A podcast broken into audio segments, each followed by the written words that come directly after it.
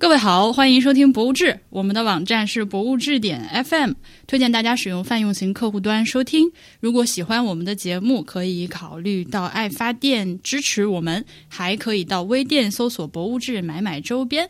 我是婉莹，我是默默。哎，今天又是我们俩在一块儿。呃，上一次我们俩在一起录节目的时候，就是第二百期去宁波的那个。即兴录音，我没有想到那期那么受欢迎。那期在小宇宙上已经变成我们最受欢迎的三期节目之一了。什么？那期吗？我都没有好好发挥。我也不懂那期我们到底说了什么，而且那期还上了首页。我真的小小宇宙，你们这个上首页的机制真的很奇怪。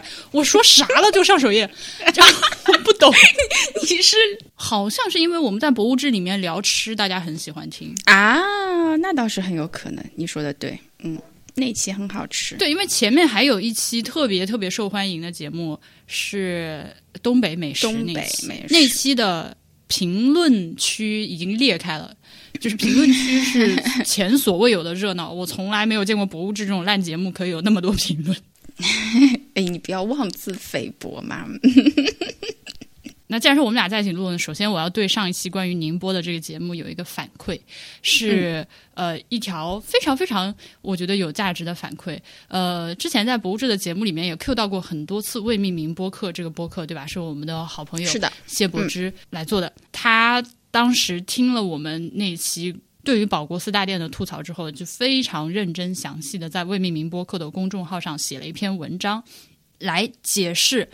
这个因为时间有点久了，我再来给你提醒一下，就是当时我念了一段保国寺大殿里面这个展板上的文字，并且抱怨说这个真的看不懂，有什么就是什么平齐平安虾之拱那段然后对吧？应该还有是的，我完全记得。对对，那么呃，柏芝呢，他就写了一篇文章，仔细的解释了一下这段话具体是什么意思。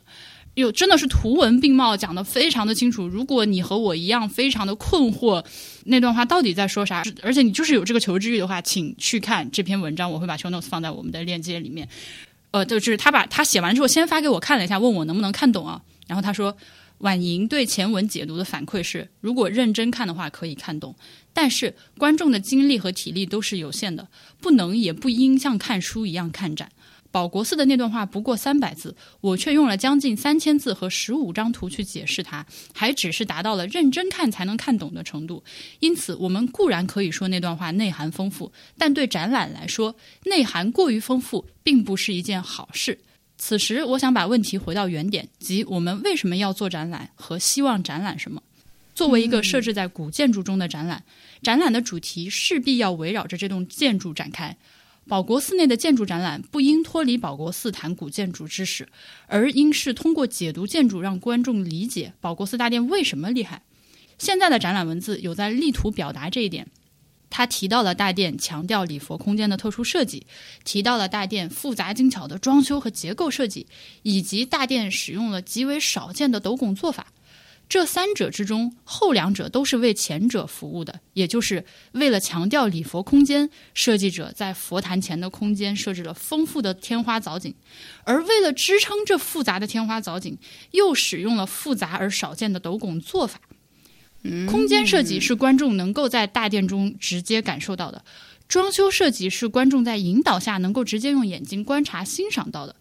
结构设计则是观众难以通过短暂的参观完整了解到的。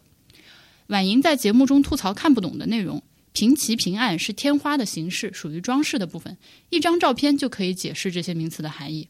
但更多的，如山面岩柱柱头铺座、虾须拱，则是彻头彻尾的建筑结构，难以三言两语解释清楚。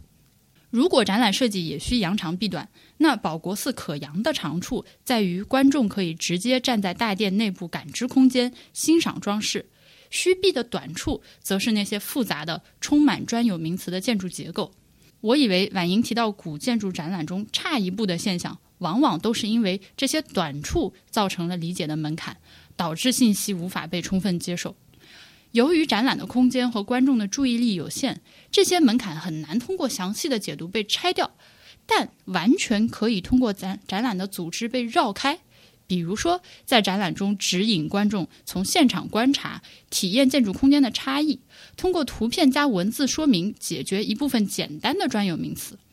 而至于那些复杂的，受众是爱好者甚至专业人士的建筑结构，可以提供一个入口，比如官网、图册，甚至公众号的文章，让观众自主选择是否继续去了解。我觉得他说的就很好了。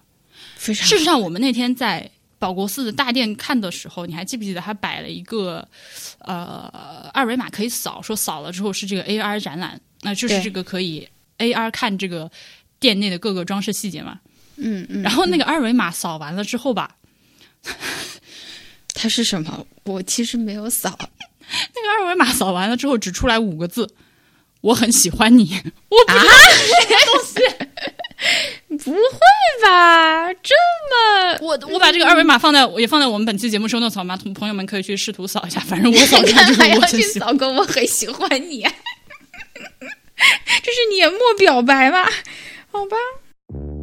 好，我们这个反馈的部分结束了之后，今天这期节目呢，倒不是讲什么博物馆啦，呃，我跟默默在一块儿 每次一讲不不是讲博物馆的节目，我就有点紧张。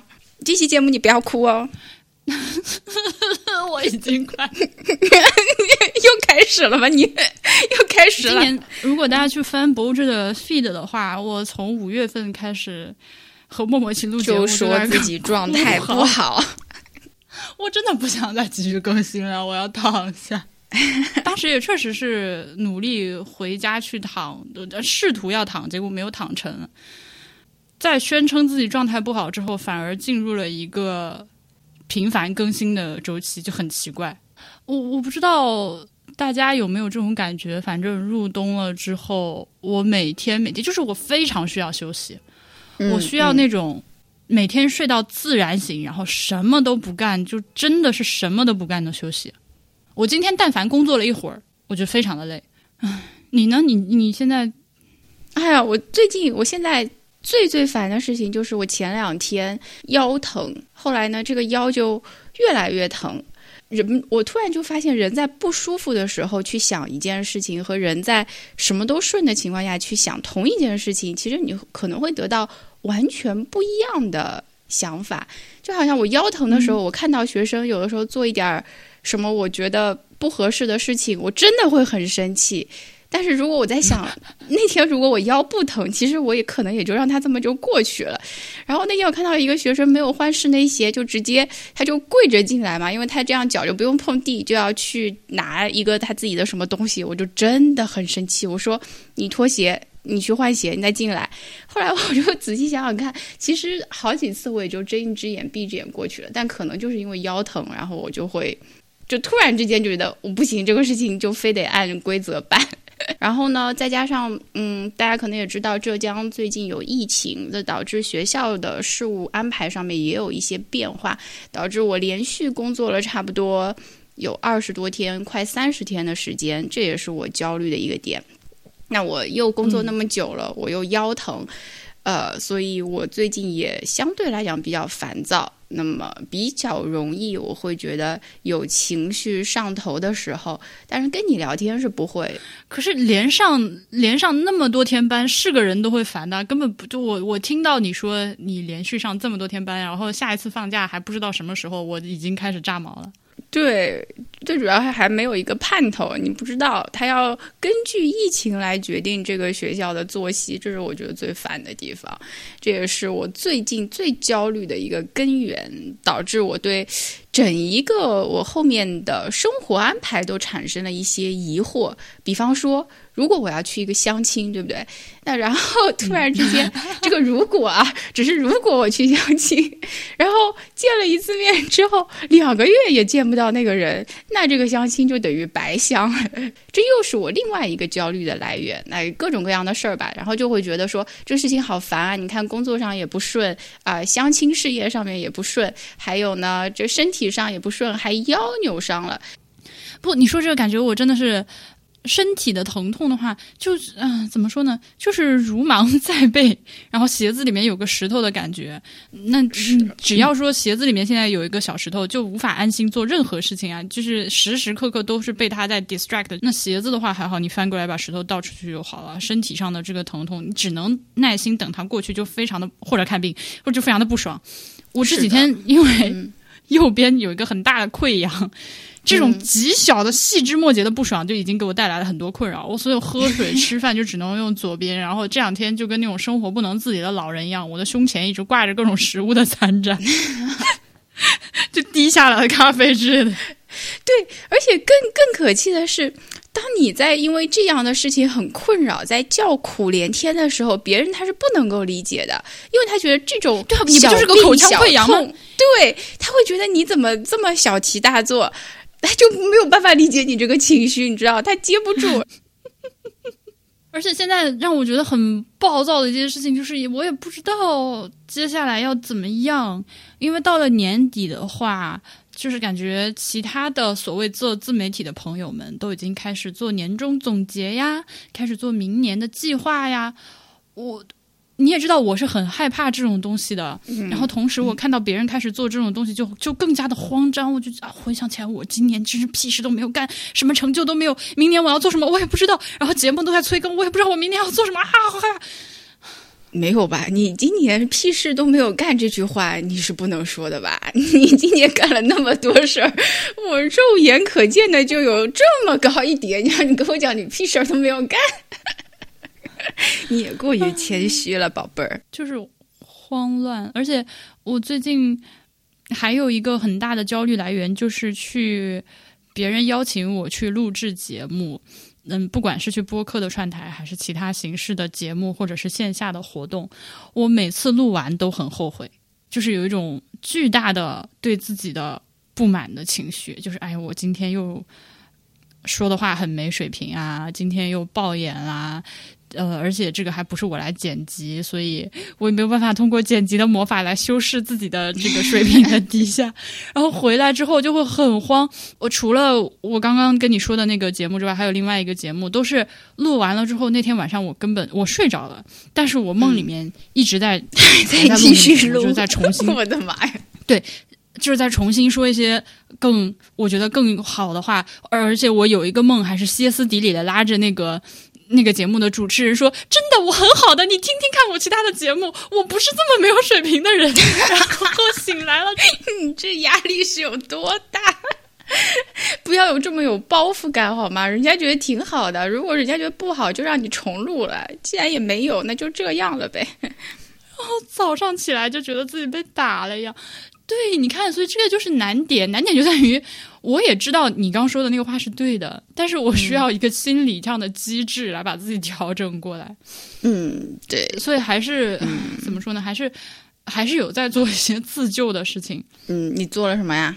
嗯 打打扫卫生是最有效的，或者说不能说最有效吧，是一种最能短时间立竿见影的见效的。当然，我好像也看到很多朋友，呃，就是有这个拖延的情况的朋友会说，我明知道这个作业马上要交了，deadline 马上到了，但是就是决定先不写我的作业，先去打扫一下家里卫生。嗯，类似这样吧，我也会。就是其实我知道我现在应该去做别的更要紧的事情，但是会选择先来打扫卫生，先吸个尘、拖个地、洗个碗，然后立刻啊，我觉得我自己今天已经完成了什么事情，就是这种完成感会有一种及时的治愈效果。因为这个事情他很能掌控，就反正你不擦这个马桶也也不会自己干净，然后你擦了擦，它就立马干净了，那你就觉得哎不错，我做了一点事了。我之前甚至在一个呃 YouTube 的博主那里看到一个说法，就是我一直不明白为什么要叠整理床铺，就叠被子，或者说不一定要把被子叠起来，就是整理床铺 make bed。因为反正就是一晚上晚上睡觉要弄乱，我真的是从来不叠床的一个人。然后那天我看到那个 YouTube 的博主在，就是他在分享自己的一天的 routine 嘛，他说我早上起来先把窗户打开通风，然后把被子弄弄好，把床弄弄好，因为我只要这样做了之后，就是我的一天就会有一个虽然微小但是非常好的开始。就是整理床单是一个极其小的工作，但是我一醒来呢，我就先我把这个事先完成了，我的心里就有一种哇，我今天哎绝对是成就满满的一天，我已经开始，你看我第一件事情已经做好了。就会有自己这样一个暗示。我当时听到他这话的时候，想，哦，有道理啊，朋友。哎，你知道我会在睡前整理被子吗？就是我会在睡之前的一个小时先把所谓开床是吗？对，就是早上的被子都是乱七八糟的，然后下班回来以后吃完晚饭就把被子整整好，这样就好像他在邀请我睡觉一样，然后我就可以安心的去睡觉。今天我们想说的。但是，除了这些什么打扫卫生啊、弄个床之类的，其实这个原理都很简单，就我或者说原理都是相通的，就是你做成了一件事情，动作就非常的有成就感，不管它是什么事情。我之前一直嚷着要不再出差、好好休息的时候，就有一个。嗯，目标吧，就是我想把家里积攒的书尽量的读一读。嗯，因为这个过程，其实我想大家也都非常的熟悉，就是你买书的时候叮咣的买，然后买完了之后，如果没买反而没有这个压力，就是买了之后就会更加的看着他们就哎呀。我又 over promise under deliver，我又买了这么多书，但是我又不读，我真的是一个对自己不负责任的人。我就是一个给自己设定了目标，但是不去完成的怂人。我就眼睁睁的看着自己家里没有读的书越来越多，但是我就是不读。然后这种就是它就很类似于拖延带给我的负面情绪，我感觉，嗯，就是我知道这件事情我应该做，但是我不做，我就越来越烦，越来越烦。我看到书就很慌，所以当时就说好。别的事情，你要说现在让我突然开始健身，那不可能。但是读几本书总是可以的，就把书里的家里的书消化消化。然后我就发现这个事情确实是，就像我一开始预想的那样，就是慢慢的把自己预定的计划一个一个，哪怕是很小的计划去实现了之后，确实是很有成就感。所以最近我会觉得通过读书得到了一些自救吧。嗯。这读书对你这么有帮助？你在读书的过程当中是什么东西让你觉得是把这本书读完了让你觉得很爽，还是书里面的内容就让你觉得很爽？嗯，都有。当然，如果说是按照我刚刚那个逻辑的话，其实就是这本书，我我这个我必须承认啊，我心里多少有点觉得它是一个任务。嗯嗯，对，尤其是那种大家都跟我说这本书很好啊，你一定要看的那种，而且我已经买了。那我会觉得它是我的一个必须要去做的功课。我我知道有些朋友是完全没有这个心理负担的，嗯，有很多朋友他就是那就怎样，又没有人来考我是，不看就不看，或者或者那个书堆在那里，对。但是我是不太行，我是会因为这件事情有一些压力的那种人，所以不管先不管这个书好不好哦，我看完它了之后，我就会觉得自己完成了一件事，这个是第一个层面上的安慰。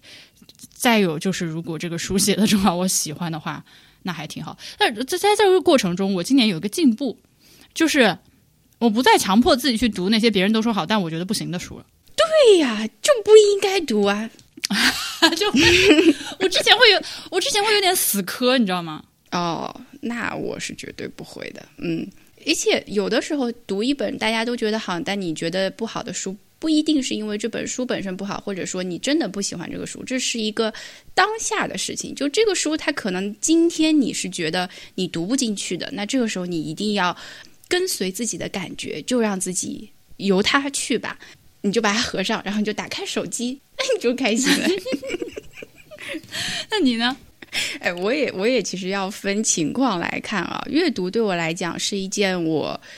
非常非常习惯去做，也是比较擅长来做的事情，所以从来对我来说，读书是一件没有压力的事情。就任何的阅读对我来讲，我是不太有压力这件事情的。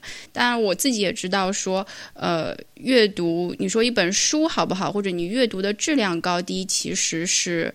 有差别的，不可能说大家都读的都是经典，我也没有一直都在读大家都认为的好书或者经典，但是我会每天都会有把它作为一个我自己放松的手段。那我觉得，既然对我来讲已经是一个放松的手段了，我在内容上面是完全不挑的。就那天你在问我说最近有读什么书的时候，我我还是蛮紧张的，因为我想说，我最近其实并没有读什么很有价值的东西，虽然我每天都在读，但是呢，呃，我就在想，我又死命的想，想了几本我最近在买的、手里在看的书，但有的时候我可能只翻了一页或者两页就放在那里了，我就没有继续读下去的。那你会觉得你看书的时候会经常比较容易进入心流状态吗？嗯，不会很经常要看到那本。我最近一次，我觉得看到放不下手，就手不释卷的，就是罗行老师的那本《有所不为的反叛者》。那本之后，好像就没有一本书能够让我非常非常专注和投入的一直一直看下去。你就有一些书也不错，但是我没有像当时那样的一个感受。还有当时我觉得，哎呀，写的好啊，然后，然后就是这个。Kindle 上面还会做一些标注啊，然后还会有一些感想，甚至想要写下来。后面的书好像就是随便翻翻，也觉得也不错，但是没有做这样的一个记录，好像也不是很容易直接进入心流的状态。嗯，因为我我们在蒙台莎利的节目里面讨论到心流这件事情的时候，其实给我了很大的启发。就是我记得你当时说过，如果一个小孩他出现了一些情绪上或者性格上的问题，然后你要对他进行所谓治愈的话，而且好像是在六岁之前，最好的办法就是能够让他专注，也就是所谓的进入这个心流的状态。然后这种专注的状态是有非常强的治愈力的。是的。后来你说完这个话之后，我就去想，然后并且做了一些。小的尝试，我发现真的是这样。这这可能就是解释了为什么我那么喜欢去做一些手工的小活计。嗯嗯嗯，比如说那个打毛线，或者是做皮具。我在做这些事情的时候，很容易进入一个流的状态，然后做完了之后就非常的满足，就像你描述的小朋友的状态一样。是的。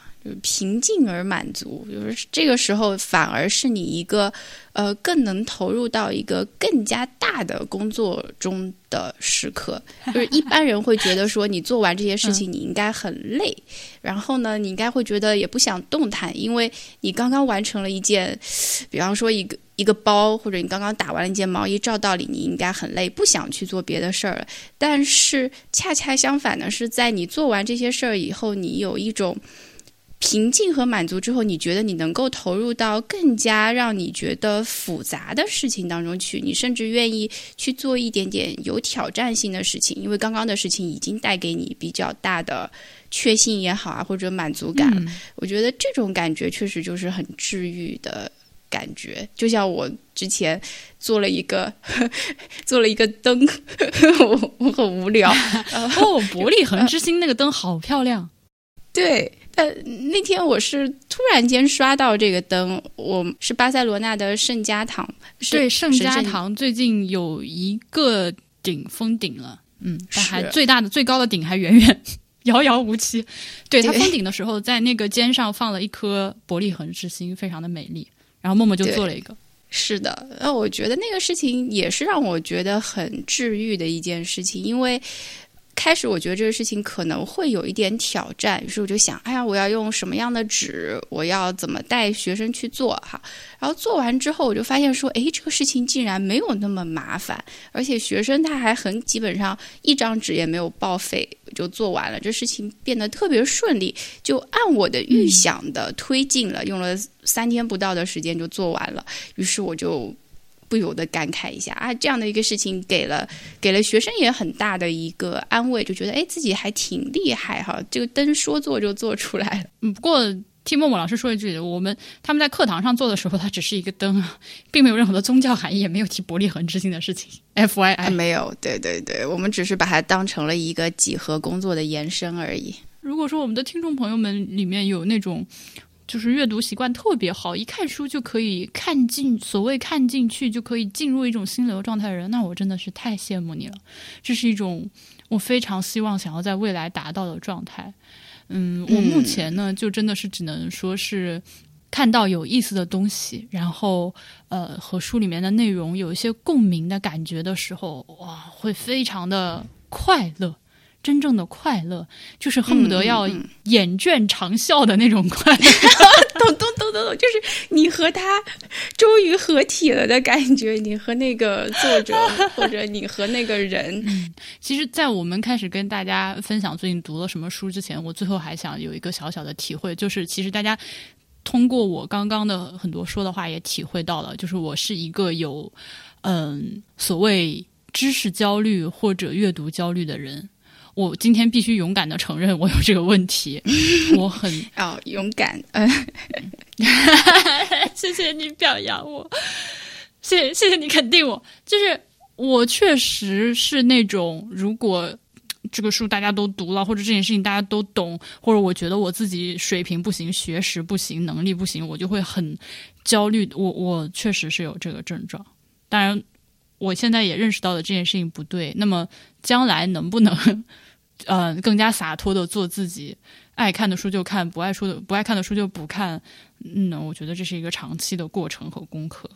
嗯，也是希望大家怎么说呢？虽然虽然我们都说读书是个，或者说是获取知识或者获取信息是一个很好的事情，嗯，但是我现在我今天还有一个好朋友。他的发言给了我一些启发，我把他说的话翻出来了。就是当我对他说出我有知识焦虑这件事情的时候，他给我的反应是：嗯，他说咋说呢？现在我对这事儿的态度有所转变。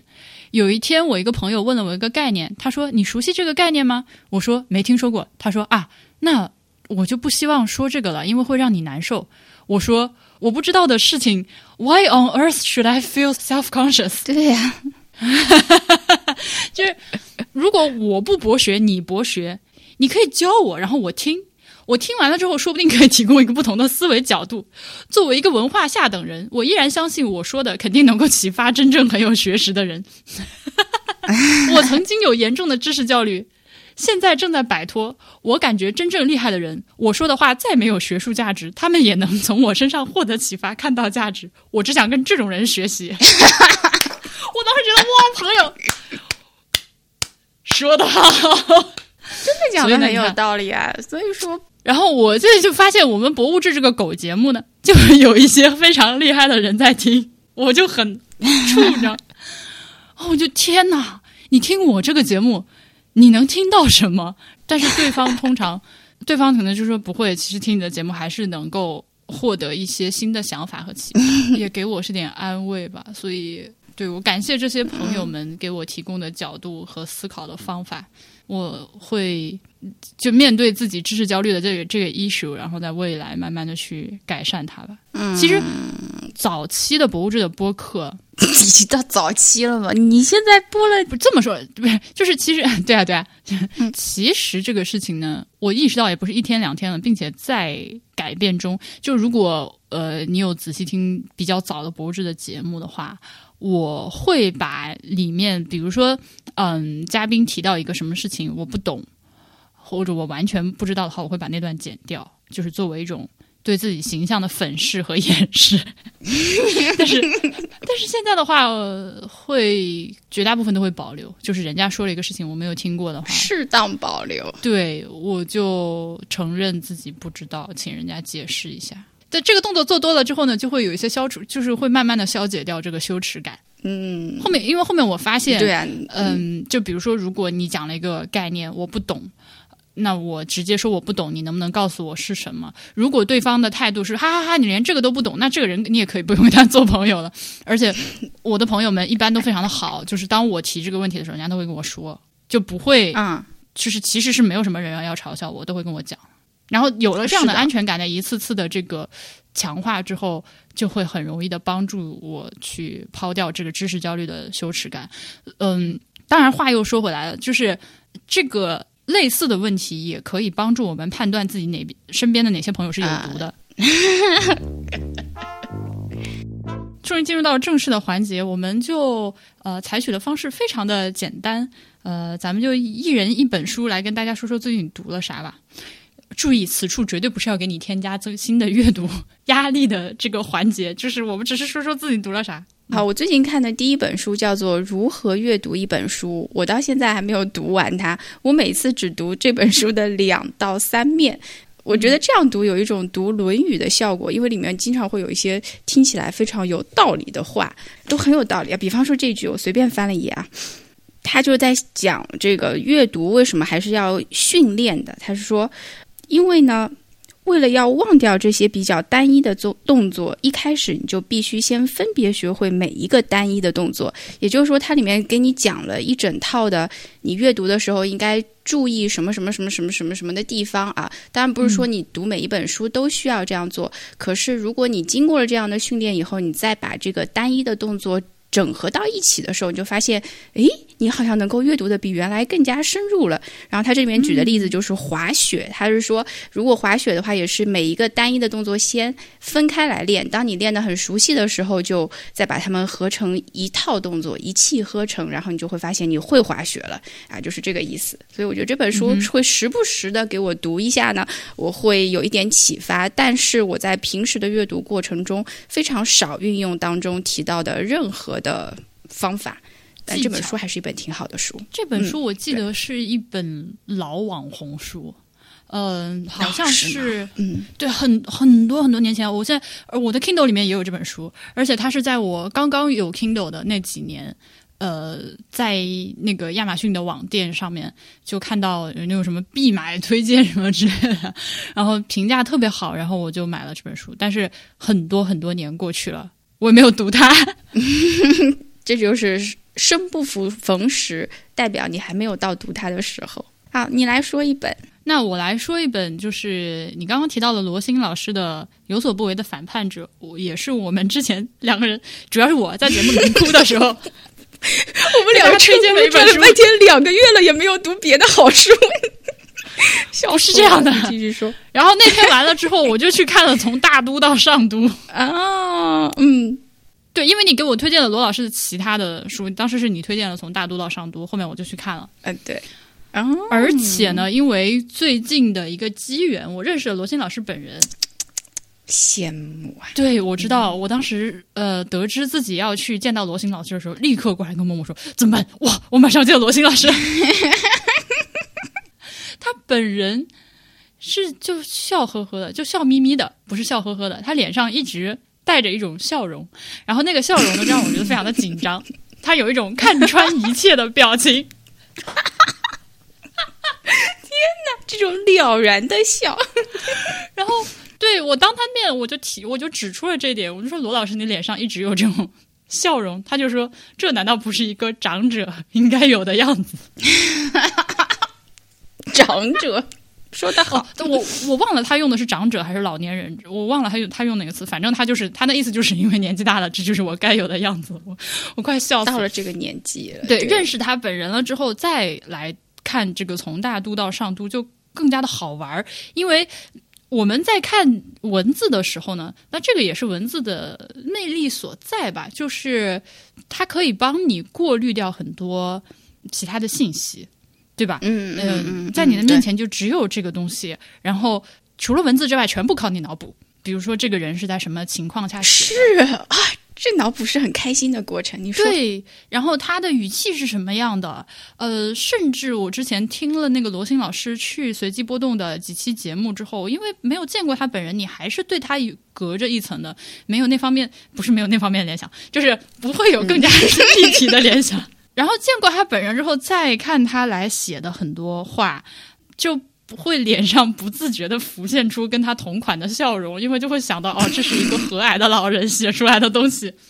呃，因为从大都到上都这本书呢，我记得之前默默跟我推荐的时候说，它其实就是一本随笔，对吧？你当时是这么说的。对。但是呢，他如果今天让我来给大家推荐的话，我会说它不光是一本随笔，它是一本行记随感。对，它是一个呃旅行文学，所谓的。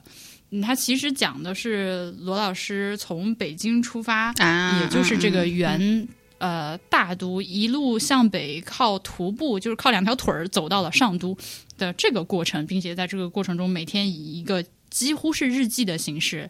来做一些随感的记录，今天我从哪里走到哪里，路上发生了什么事，遇到了什么人，天气怎么样，我有什么感慨，呃，跟谁一起走的，就大概是这样的一个内容。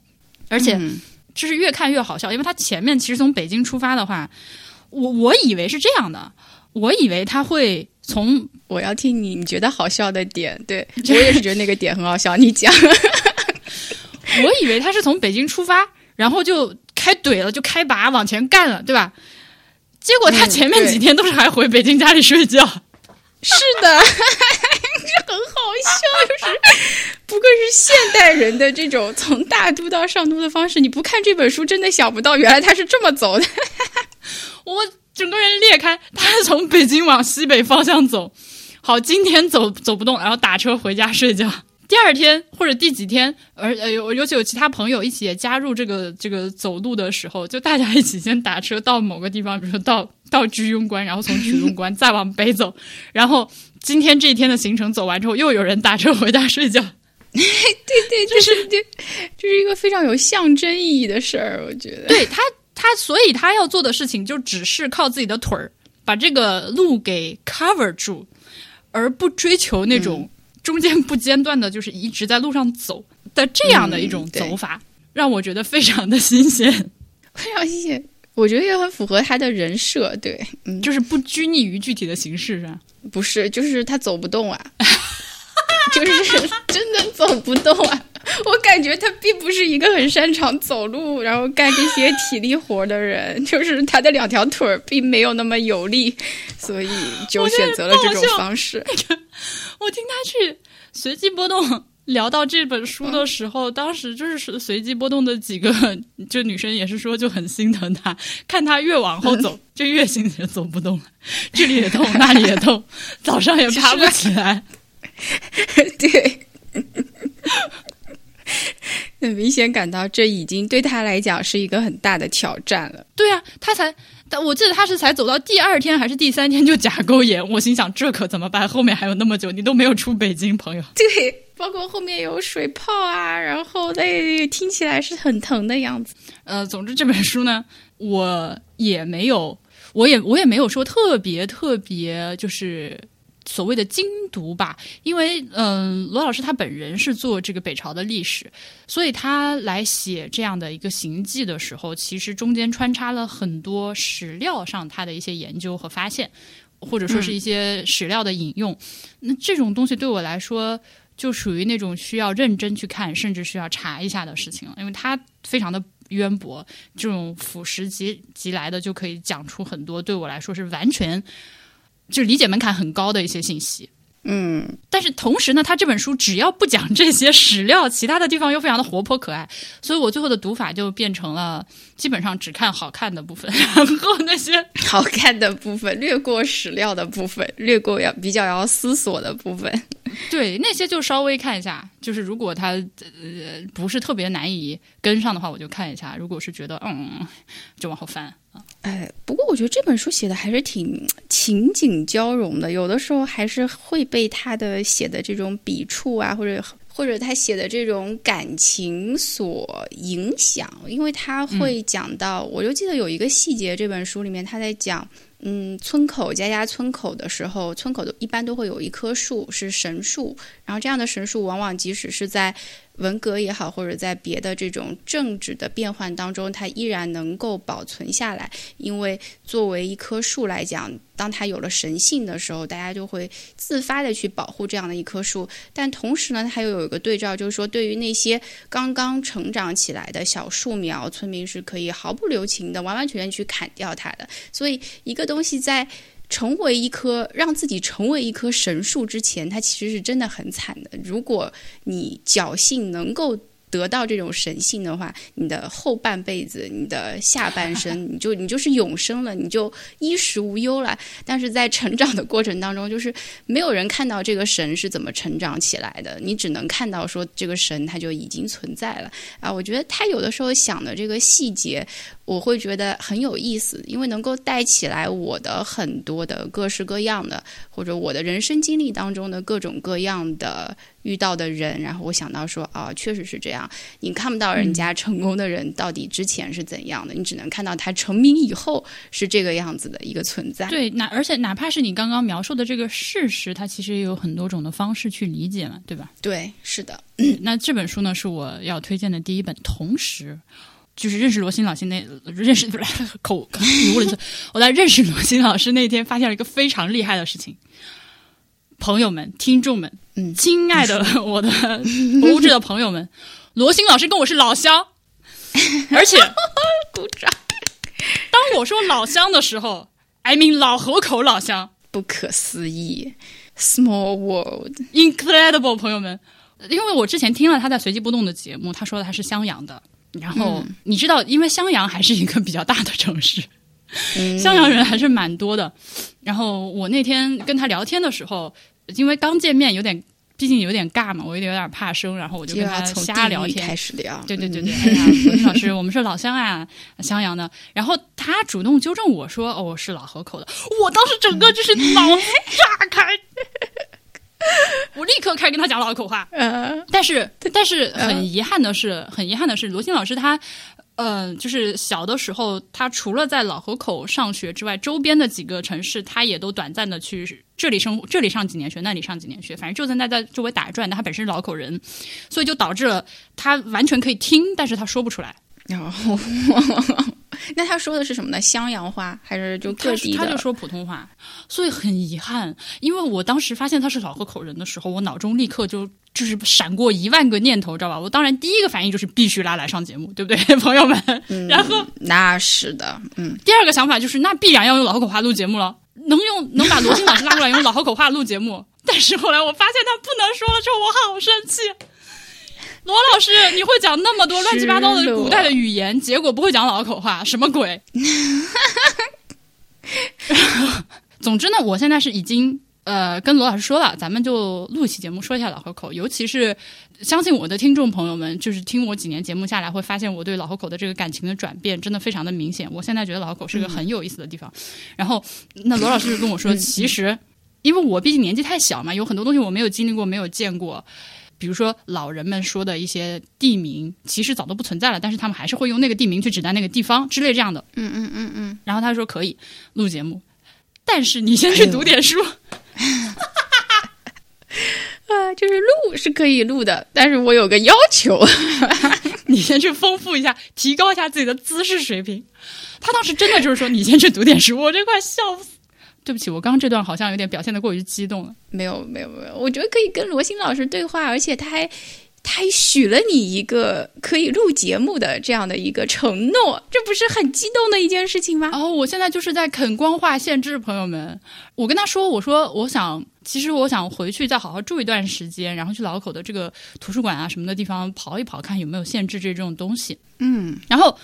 你看，人家就没有嘲笑我这种愚蠢的想法，他就直接跟我说：“其实不是的，你在网上啥都有。”然后，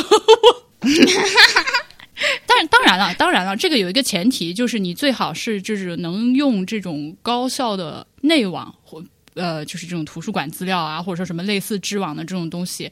嗯，其实这种各地的限制都可以非常轻易的找到，而且有很多个版本。但是这种呢，它就是是有一个检索门槛的，就不是说你。呃，在公共图书馆的，对对对对，这个是有一点难度，所以后面我就拜托了段志强老师，感谢段志强老师用他们复旦大学的这个内网的资料给我发来的光化限制。嗯，现在在啃是吗？啃到哪一年了？我不想说，真的很痛苦。没有受过，当时我也就跟罗老师说，因为咱确实是没有受过这种呃，就是历史文献这方面阅读的这个训练。所以，嗯嗯，就是大量的这个 raw material 是吧？呃，原始的历史资料丢到我面前的时候，会整个人蒙住，就真的不知道从哪里下嘴。which 关于这个话题，还是推荐大家去听未命名播客，他们讲过一次这个节目，很有意思。所以现在就是把目标缩得非常的小。不要去大范围的去读史料了，那个也不超出我的能力范围，我就先把限制能看的看一看，然后嗯回头当我觉得我稍微有点准备了之后，我再鼓起勇气去找罗老师吧。嗯，期待这期节目呢。好，这是明年最期待的事情了，目前之一之一。明年我们俩还有好多事情要弄。来，默默再说一个。啊，好，我再来说一本啊，这本书呢是一本系列书，它叫做《上海灵鸟观察入门指南》。可能有有的人知道，他去年也出过一个版本，好像这不是第一年他出这样的书，他还有一本叫做《上海水鸟观察入门指南》啊。我自己是这两年突然有了一个爱好，就是观鸟。我以前也不知道我对鸟原来是有好奇的，但是呢，有一天我就发现我在学校周围看到了很多的各式各样的鸟，但是我不认识它们。还有一只鸟呢，它撞到我们教室的玻璃上，就撞晕了。任我在那边玩它，各种玩，但它一点反应都没有。我们当时觉得它可能是脑震荡了啊。过了大概十多分钟，它又恢复了，它就自己飞走了。然后我就很想知道那只被我玩的鸟到底是什么鸟。后来我就查阅了这本《上海灵鸟的观察入门指南》，因为浙江和上海的鸟没有相差太多，这都是它们的地域范围。它是一只伯劳鸟，所以说它是一只非常可爱的鸟。那我翻了这本书以后呢，这里面就是各种有鸟类的图鉴，它讲得很详细，而且很细致的列出来了，你可能在哪些月份能够看到这些鸟，这个鸟是留鸟还是候鸟，那它是什么呃市级保护动物啊，还是什么动物啊？然后它的。雌鸟是怎样的，雄鸟是怎样的？我我就发现阅读这样的书的时候，带给我的感觉是非常放松的，因为我从来不试图去记住里面的任何信息，我只是看图觉得说啊，这个鸟好漂亮啊，它叫绶带鸟，然后呢就翻过去了，说啊，这个鸟好难看呀，就会这样子去看这个这本图册。你居然会嫌弃人家难看？就是有的呃有的小鸟真的很难看，在它没有长出这个初羽之前，怎么会长得这么？难看就没有毛的一只鸟，所以我就会嫌弃人家。然后我在里面就看到了一个词很好玩，它叫做“鸟感”。鸟感的意思就是说，你在看鸟看多了以后，会对这个鸟，你远远的看到这只鸟，你就会有一种感觉，它可能是什么鸟？它是啥是吗？对，他就是说，当你呃积累了一定的知识和一定的经验之后，你就会产生这种鸟感。有的人就会夸你说：“哎，你真是个鸟感很好的人。”于是我就有一种。嗯，原来这个也是可以有这样一个专用的名词来形容这种具有一定的知识和一定熟练度之后产生的感觉的。然后我就想到了很多，比方说，有的人会夸你，呃，乐感很好。然后你游泳的时候，有一个教练曾经对另外一个人说：“他说你的水感很好，就是所有的东西它其实都是可以有这种感存在。然后一旦有了这种手感啊、乐感啊、鸟感啊、水感啊之后，你就会对自己很有信心，就觉得自己可能在这方面是有天赋的。但它实际上有可能是你真的有天赋，但有可能也就是说你看了一些入门的书，然后你又不断的在。”实践中啊，去总结了一些规律，然后你就会有这样的各种各样的感。我现在就很想成为一个有鸟感的人。这个嘛，我想大家可能有类似的感觉，就是你听上楼的声音就知道是不是自己家人回来了，对吧？上楼的声音的话，真的每个人的脚步轻重和节奏都不一样。我其实不是特别确定是到底是谁回，是不是波比回家，但是我们家猫每一次都非常准。呃，邻居上楼，他们是不会到门口迎接的。只要他，我我现在判断是不是波比回来，我就看猫。只要他们俩去门口接接人了，就肯定是他，很神奇的，就觉得很准。呃，不过我要跟大家就是再补充一下这个。灵鸟和水鸟观察指南，以及呃长三角城市野花三百种之类的。如果大家想要拥有这个册子啊，我们用词准确点，它不是一本书，它是一个册子的话，啊对对，你可以去城市荒野这个公众号关注，然后他们会，然后他们会不定期的推出。但是这个东西，我为什么说它是个册子呢？它没有书号，呃，它只是一个就是小范围免费索取的公益宣传资料。你要得到这个资料，你只需要付一个邮费。就这个册子本身是不收你钱的，你可能会需要个几块钱、十块钱左右的一个邮费，他寄给你这样。呃，而且城市荒野这个公众号，我们其实在节目里面真的推荐过很多次了。我操，可能朋友们都已经听到，哎，怎么又说他了？嗯。会吗？啊，这个公众号我觉得好赞哦！而且他们还会组织一些观鸟的这个这个活动，就大家一起去一些，比如说去崇明岛 观鸟之类的。哦，而且我在看这本书的时候，我突然间发现，就中文的造字还是挺有逻辑的。因为有一天我在树上的时候，就看到一只山雀，我就发现它真的是肚子啊大大的，因为冬天了，它会要吃很多的果子，尾巴呢又长长的那种长尾山雀嘛，就跟甲骨文啊，或者说是。篆书里面这“雀”字非常非常像，它它在树上，我就知道这是一个“雀”这个字，然后我就确定它是一只那样的小鸟，会觉得非常有意思。就等于说，当你可以把书里面的很多东西跟你以前的各种经验啊，跟你以前学的各种内容联系在一起的时候，你会感到呃非常的有意思。所以没有什么知识是一定是很孤立的，就是你不懂就是你不懂，因为你一定有前面的经验帮你打底。这也也是为什么我觉得婉莹你不需要焦虑的原因，可能你这个概念你是第一次听，但是也你就可以秒领悟，只要人家给你的解释是到位的，因为它可以跟你之前的很多经验都会联系在一起。听众朋友们，学习一下怎么安慰人，好吧？教科书般的会聊天儿，是不是？我是很会聊天的人。你刚说到山丘，我脑中在播放那个“自然赠予你树冠微风”，推荐大家去听。万能青年旅店今年的专辑，你这么有这么多要推荐的东西，这是年末推荐。这这张专辑我真的是年度循环播放最多。然后你刚到你刚提到的有一个地方让我又想起，我看罗老师那个从大都到上都的时候，呃，因为我买的是 Kindle 的版本，我不知道纸质书里面有没有给更加详细的地图啊。反正我是一边看在 Kindle 上看，一边在这个百度地图里面去看它的路线。嗯，纸质的有哎，有一张前面有一张图哦，在百度地图上看的话会更加清楚的，因为他会讲，比如说我今天从哪个哪个路或者哪个哪个村开始出发，然后怎么怎么走嘛。那这样的话，我如果去在地图上直接看的话，就更加直观的看到他今天走了多少路。对对对，异步 stalker。比如我前几天看到他提到自己就是。过了呃居庸关之后，然后他们几个人一起走了一个叫做什么十八道弯还是十八道什么的一个非常非常曲折的山路。这个是怎么说呢？感谢互联网。如果这本书是很多年前读到的话，就不能有这种及时的。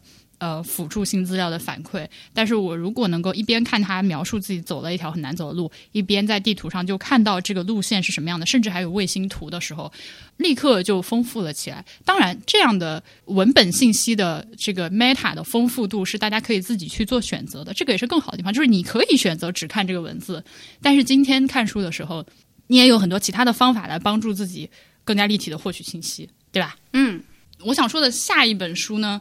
它也是一个关于走路的书。实际上，我 之前没有意识到这件事情，就是后来，就是朋友们，我我我为了要去见罗京老师，做了很多他的功课。我把你能在播客里面搜到他度过的节目全部都听了一遍，其中对真真实的，结果他还让你多读点书，对的。Anyway，他之前在《忽左忽右》录了一期节目，呃，是和陈彦良和上海书评的执行主编郑诗亮他们三个人是《忽左忽右》的第一百二十八期节目啊，指录。呃，这期节目是叫做《与历史学家罗新漫谈旅行文学》。嗯，无无知如我，我之前确实没有特别的把这种就是在。路上行旅的这种行迹，我这种书我读的很少，于是我也就没有一种所谓旅行文学的这个概念，甚至说导致我我读过一些书，但是读过就读过了，我不会真正的把它往这个门类上去套，并且以这种所谓的门类的一些，你可以说是格式，或者说是一些评判标准的方法来看待它。但那期节目就给我开了一个新的窍。总之呢，我就发现我们之前在节目里面给大家推荐的那个滇越铁路二十四封信。对那本书还记得，嗯，对吧？它其实也是一个每天走、每天写行记，然后附上一些图片的这种行旅文学。它同时也是一个艺术项目。那我接下来要跟大家说的这本叫做《重走》这本书，真的，我你只要是今年在有关注中文 出版行业的人，可能这本书已经听人推荐推荐到耳朵都起茧子了吧？呃，它的作者叫做杨潇，呃，小白杨的杨，潇洒的潇这两个字。然后他也上了很多播客。如果你对这本书或者是这个作者感兴趣的话，可以去听，就直接去搜他的名字，就会有很多很多的播客节目出现。呃，这本书的全称叫做《重走在公路、河流和驿道上寻找西南联大》。嗯，他也是沿着当年这个西南西南联大的路走到了昆明。然后在这个过程中做了很多很多的技术。但是这本书呢，我要承认我没有读完，因为它不光是厚啊，我觉得厚不是个问题，而是 杨潇在写作的过程中保留了大量的细节，然后这种细节充满的感觉会让我每次读这个书的时候会很累，呃，就读一读就必须停下来。嗯嗯嗯，但是这种我觉得也不太能把它当说成是一个缺点吧。嗯，虽然说还没有看完，但是这本书已经给我带来了很多的感想和感动。其实推荐这本书给我的人是大西瓜，然后大西瓜的推荐的点在于这本书，呃，因为西南联大其实是一开始就是先在长沙，然后随着这个战事的一步步加紧，慢慢的在往西南方向去退的，并且在这个退的过程中有了这个徒步的这样的一种形式，所以。他在写长沙的这一段，就是首先，西南联大在这个长沙成立，并且在长沙其实有一段时间，然后呃，长沙遇袭了之后，他们被迫南迁，这个过程很长。然后他前面这本书只有三分之一都在写长沙的事情。我作为一个长沙媳妇儿，看起来就非常的有意思，因为长沙这个城市对我来说已经不是一个 random 城市了，它是我的先生的故乡。我也会在读到和长沙有关的书的时候，呃，格外的上心一些，就会觉得他像他这本书里面描写的当时的长沙，呃，一九三八年的时候的长沙，就是非常的繁荣。今天也很繁荣啊。呃，话虽这么说了，它这种繁荣的方式和现在我们对长沙的理解不一样。就我们今天想到长沙的话，你会想它是一个呃娱乐之都，有很多好吃的，要去泡脚，要去湖南卫视看现场的录制，对吧？会有很多 这方面的这个这个印象。但是那个时候呢，它就是是那种市庶民商业的繁荣感。嗯，其实非常像我听到的。呃，老人们对我描述的那个以前老河口还叫小汉口的时候，就光化县的时候，就是我们祖上牛逼过，而且是也就是几十年前的事情，就是活着的这代人的记忆里还是那样的。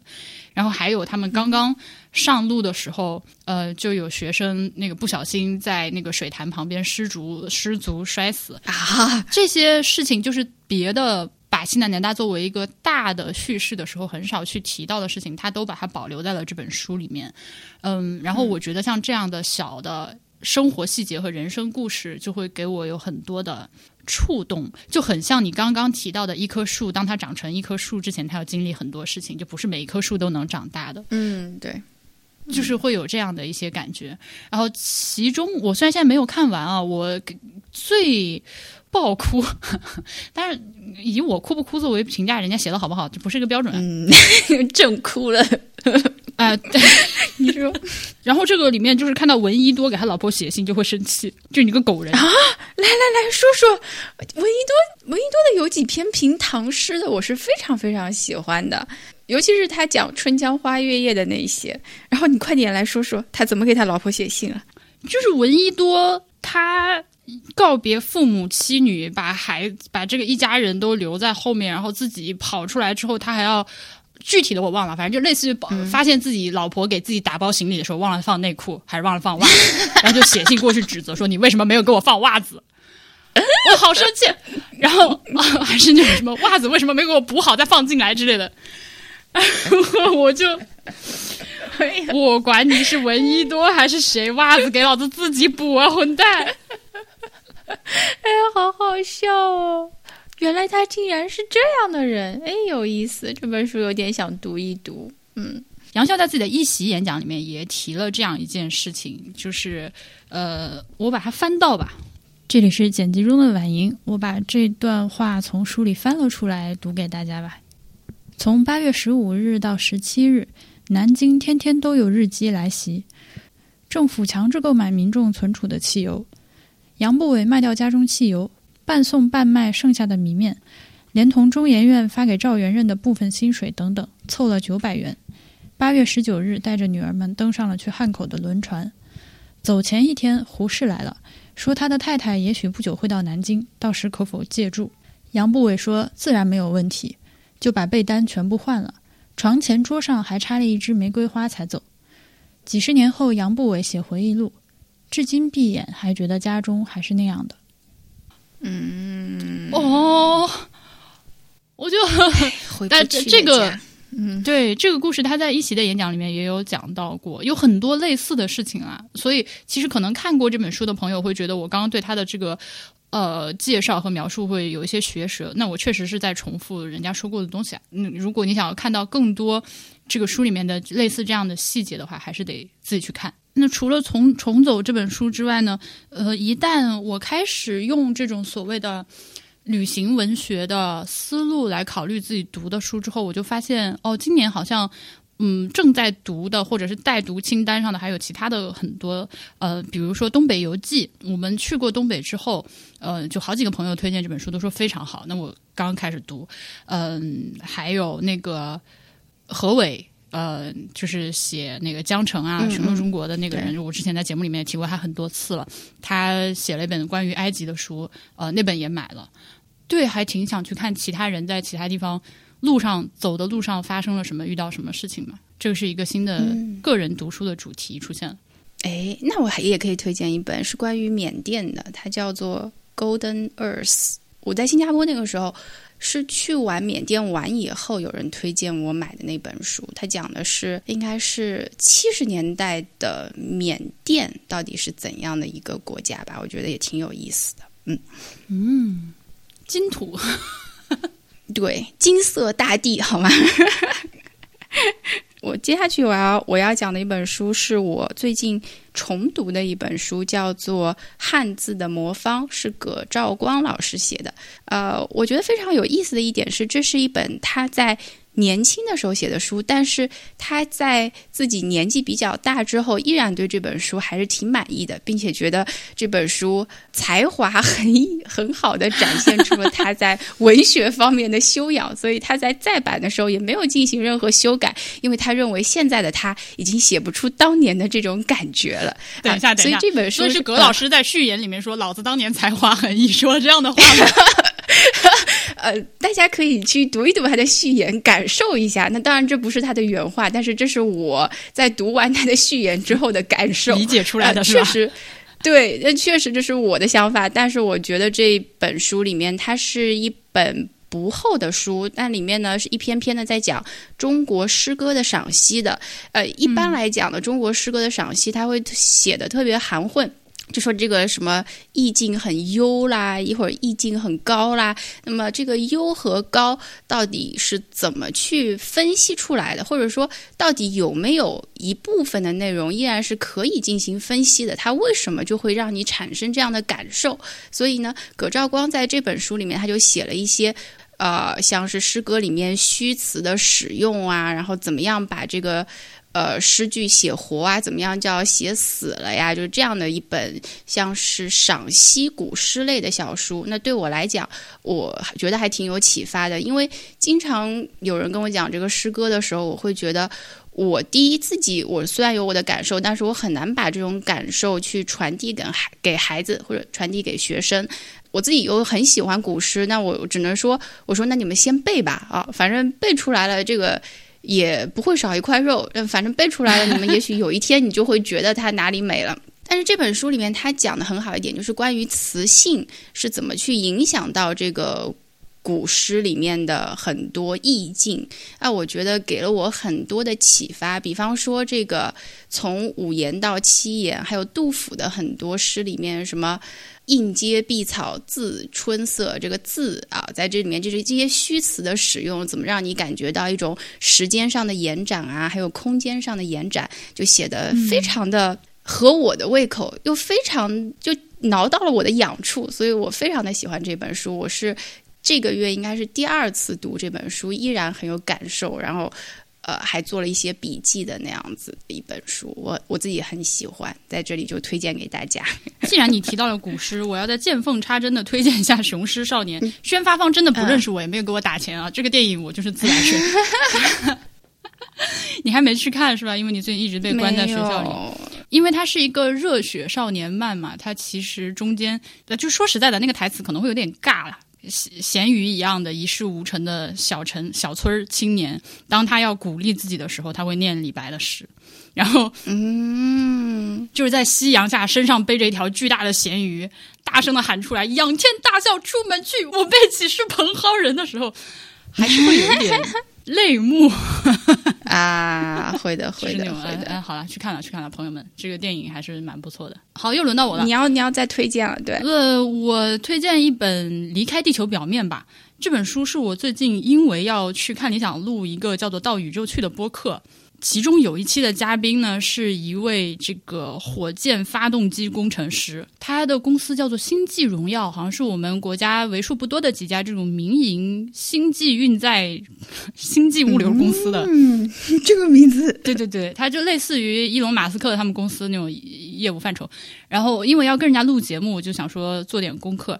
然后当时呃，这个看理想的编辑朋友就佳俊，他就送了我一本这个书，叫做《离开地球表面》，它是一本人类航天小史。嗯读下来嗯就觉得非常的振奋，为自己身为人类的一员，确实也感觉到与有荣焉。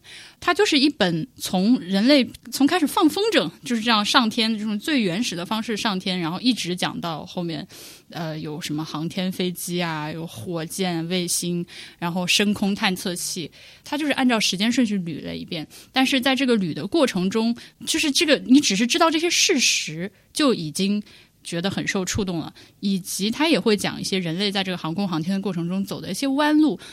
呃，比较古早时期的弯路，像是我们有一直有一个说法是有一个万户，他把自己绑在椅子上，下面搞了很多哦火那个鞭炮、火箭筒，这想把自己靠反冲力上天，这是一种弯路。那他也写到了，就是人类更加大型的飞艇。飞飞艇，我们小时候，我记得我小时候好像见过。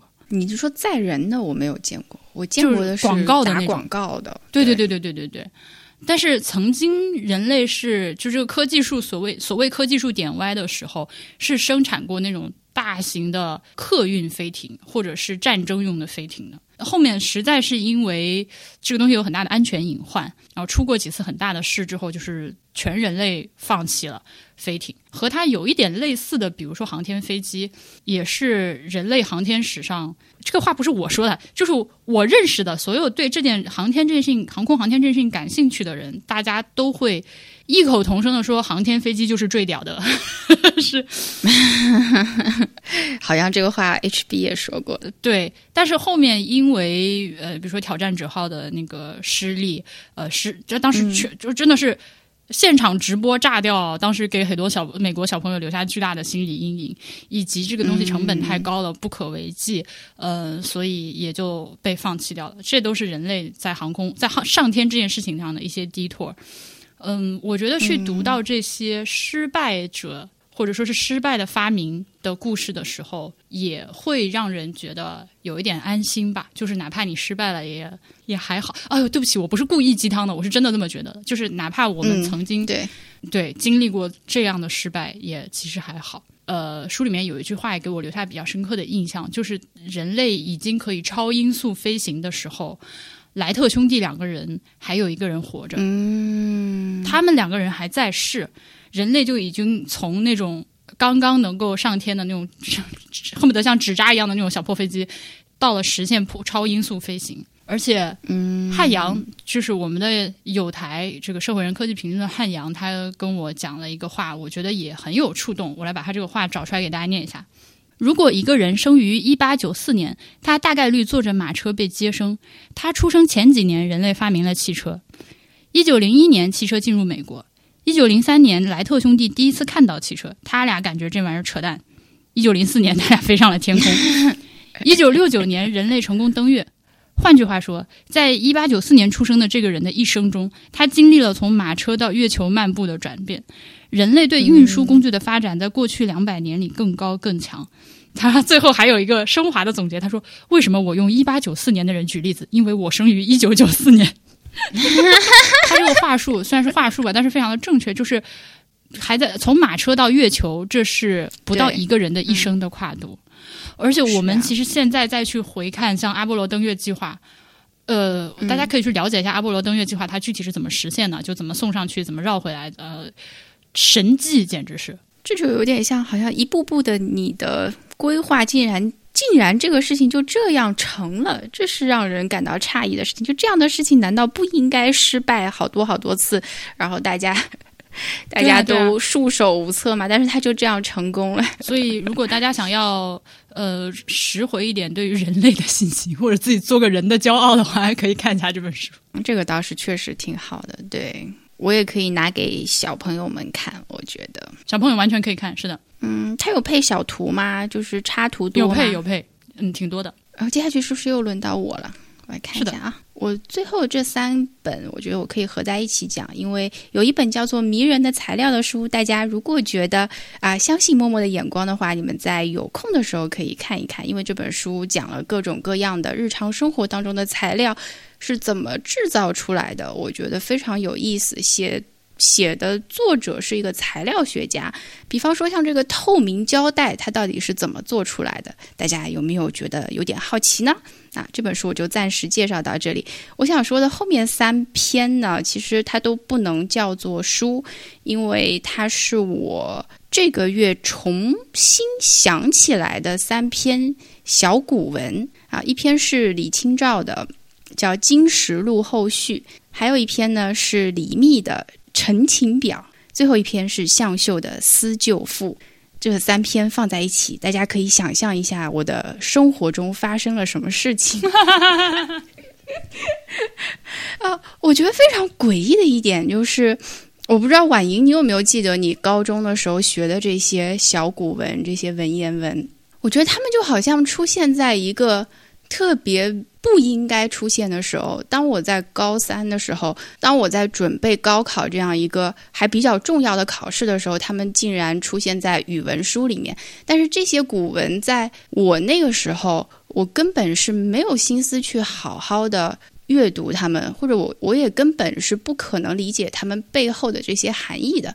但他们就这样突兀的出现在我的眼前，我会觉得，但是如果我在当时的情境下没有被。按着头去读过这些文章的话，我觉得我也不可能在今天三十多岁的时候，我再回想起来，我当时还学过这么一篇东西，然后再把它找出来，再去读一读，然后再非常非常的有感触。所以这是一个我觉得还挺好玩的事情。我不知道你有没有过这样的感受？就当初是被迫的，但是现在呢，又会觉得说。好像还有点意思，完全有啊，嗯，所以我觉得有一个说法说“书读百遍，其义自现”，其实不是说你真的抱着一个书读一百遍就懂了，而是当你读完一百遍，或者而是说过了那么长时间之后，你的人生自然走到了一个你可以懂它的阶段。是的，对我觉得很神奇，就是在你合适的时间，当你又捡起来那篇陈情表的时候，我真太佩服他了。我那天一天都在想着这个陈情表。嗯，因为呃，我最近也遇到了一些工作上的问题，所以我有一天在我工作的时候，突然脑子里面，等一下，让我给你念一下陈情表。对，在我的脑袋突然就闪现了这篇文，但是我的印象是非常模糊的，我就。记得好像有一个人，他在说他自己家里面特别惨，然后他和他的外婆还是祖母相依为命，然后他惨的不行了，所以他现在没有办法去做官，他要回家照顾他的生病的祖母。于是我就在工作的时候想起这个事情，我想真的，听众朋友们可以猜想一下默默老师的生活中发生了啥？对，当时我在想说。这篇文章到底好在哪里？而且很多的评论，就我们老师当时在讲的时候，我还记得很清楚。他说：“啊，读这篇文章如果不潸然泪下，就不配为人。”差不多是这个意思。对我当时就想说，是为什么？是因为 他这么，他他这么孝顺吗？就是真的是因为他那么孝顺，所以如果说你不哭，你就不孝吗？啊，我那天在。干我这件我就是正在工作上面的这个事情的时候，我就突然想到，说我突然懂了李密，就是他有太多的苦衷是他说不出来的。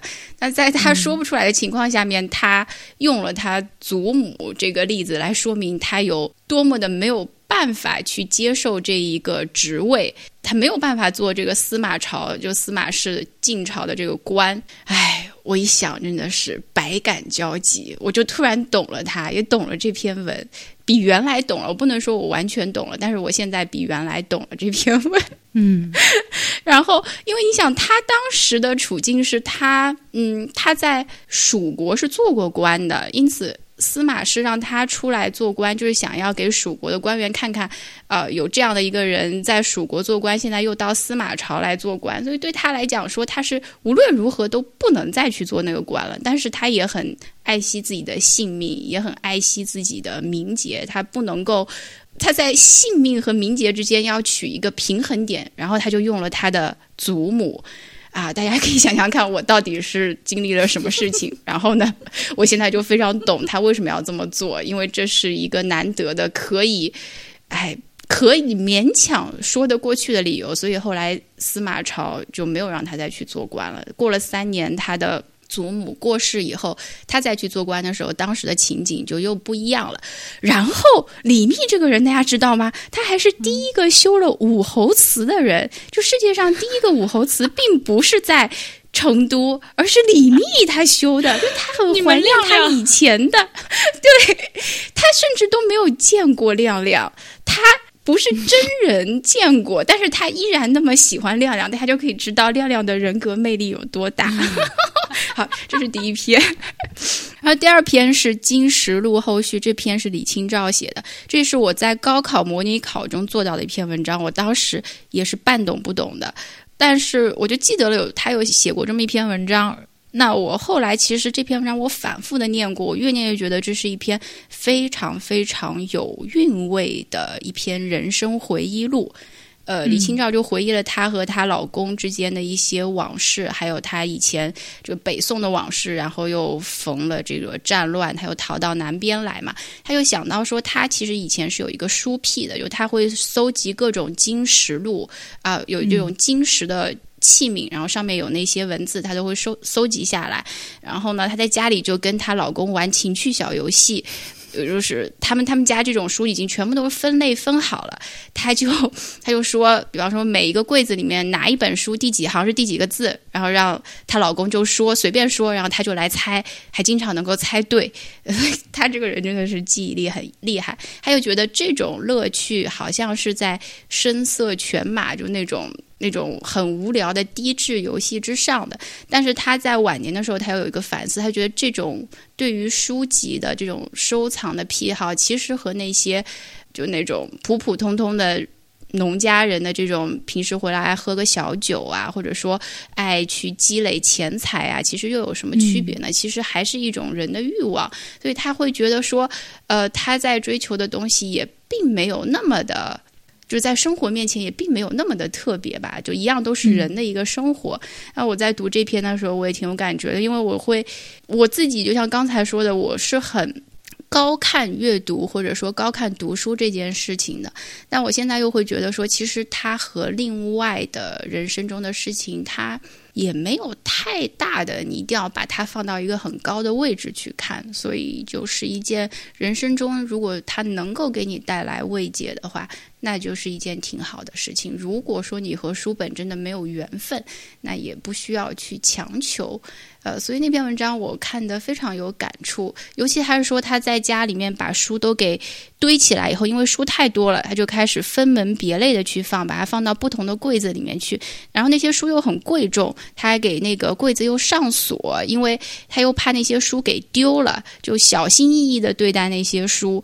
到后来呢，他又会觉得这个事情又很麻烦，因为他本来只是想要一种很轻松的生活，但现在家里有了这些东西以后，变得非常非常的繁琐。变得他不愿意去做这件事情，像一个任务一样了。然后他又会觉得说，是欲他的原话就叫“欲求适意而反取劳力”，就是本来还想要舒舒服服过，但现在分门别类以后，让他觉得这个事情做起来战战兢兢的。我非常的感同身受，我会觉得说，嗯，有的时候可能要。限制一下自己这个买书的欲望啊也好，或者怎么样，因为这种东西反正也不跟着你走，将来也烧不掉，就是干嘛呢？要要去存那么多的书，这是一个我还挺有感触的一篇小我没有想到你会在这里就是不断的 call back 前面我们说的些话，我也是服了。嗯，是吗？我有在 call back 吗？有的呀，这个名词也是我新学的，就是脱口秀，脱口秀。专用术语，好，这是我要推荐的。还有一个私舅父，大家有空就自己去看一下吧，我就不详细展开说了。你现在有一种老师在课堂上给大家布置作业，就是最后啊，最后这篇文章大家选读啊，有空的时候不要求全文背诵，有空的时候稍微看一下。是的，我只是做一个推荐。就是有一天在天津，在王天熙，我一个摄影师朋友，他这个工作室里面，他是除了摄影之外，还会有一些收藏啊之类的。比如，他就给我看了一下他收藏的一本上世纪二十年代的出版的小熊维尼，就特别特别的可爱。因为那本书它的里面的插画活泼的程度是远远超出我的想象的。呃，我一直以为小熊维尼的这个图形，就是它的形象，是后面被这个迪士尼呃确定下来，呃，就类似于比如说像 Mickey Mouse 那样。其实如果大家肯定都知道，就是这个米老鼠早期的形象和现在的形象差十万八千里嘛，对吧？但是我没有想到的是，我翻开这个出版的小熊维尼的时候，里面的小熊、还有小猪、跳跳虎，还有那头小驴，哎，大家。基本上就已经是后面确定的形象了，一开始就是那样，而且呃黑白的笔触线条画出来特别的生动可爱，那个可爱是现就现在这种彩色的动画片完全没有那个神韵的。我当时看那本书看了很久，而且它的那个插图的形式也很灵活，嗯，是图和文字。真的是在内容上有呼应的去那样配合的，呃，还有一些细节，比如说有一个分隔线，那个分隔线呢，我当时指出来的时候，我发现那个 Tim 他之前都没有注意到，就是它是细细的一排小点把这个上下段落分开，但是那一排小点你仔细看的话，会发现是一只小小的鸟振翅飞过的样子，哇！我当时觉得这个书也太可爱了吧。然后非常非常巧的是，就是那一天，忽左忽右推了一期节目，叫做《午后偏见零幺二噗噗熊的世界》。就是 那期节目是这个上海书评的郑世亮，他请到了顾真，呃，就是现在出了这个呃上海译文最新版的的小熊维尼系列的这本书的这个编辑，而且他们节目里面聊的正是我最关注的事情，就是以这种。保留了原版的形式、配图，呃，一切一切，就只是把英文换成中文，但是尽量的把那些我刚说很有价值的东西都保存下来的一个出版。所以我当时立刻就下单要买，然后我回来翻翻看的时候也觉得非常的。我为什么我为什么一定要买呢？是因为 Tim 他。除了给我看这本出版的时候，他还给我看了其他版本的，就是作为一个童书出现的小熊维尼的故事。那就等于说，经过了重绘，不再用的是那个谢泼德的这个原版的插画，嗯，就更加的卡通，更加的可爱，更加的多彩。嗯，我觉得一下子那个劲儿、那个气就不对了。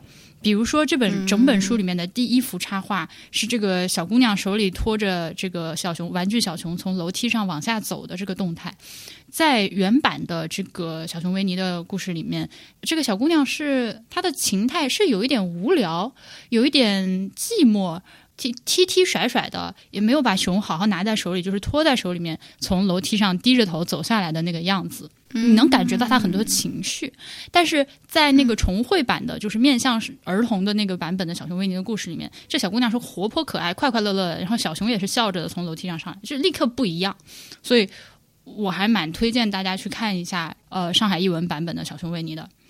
那么，为什么我前面提了这么多乱七八糟的东西呢？是因为。我后面要给大家介绍的书 是《柳林风声》，我的妈呀！你这个铺垫也过于长了。《柳林风声》和《小熊维尼》不是一个人写的，《小熊维尼》作者是米尔恩，这个《柳林风声》的作者是 Graham 格林，呃，这个肯尼斯格林厄姆。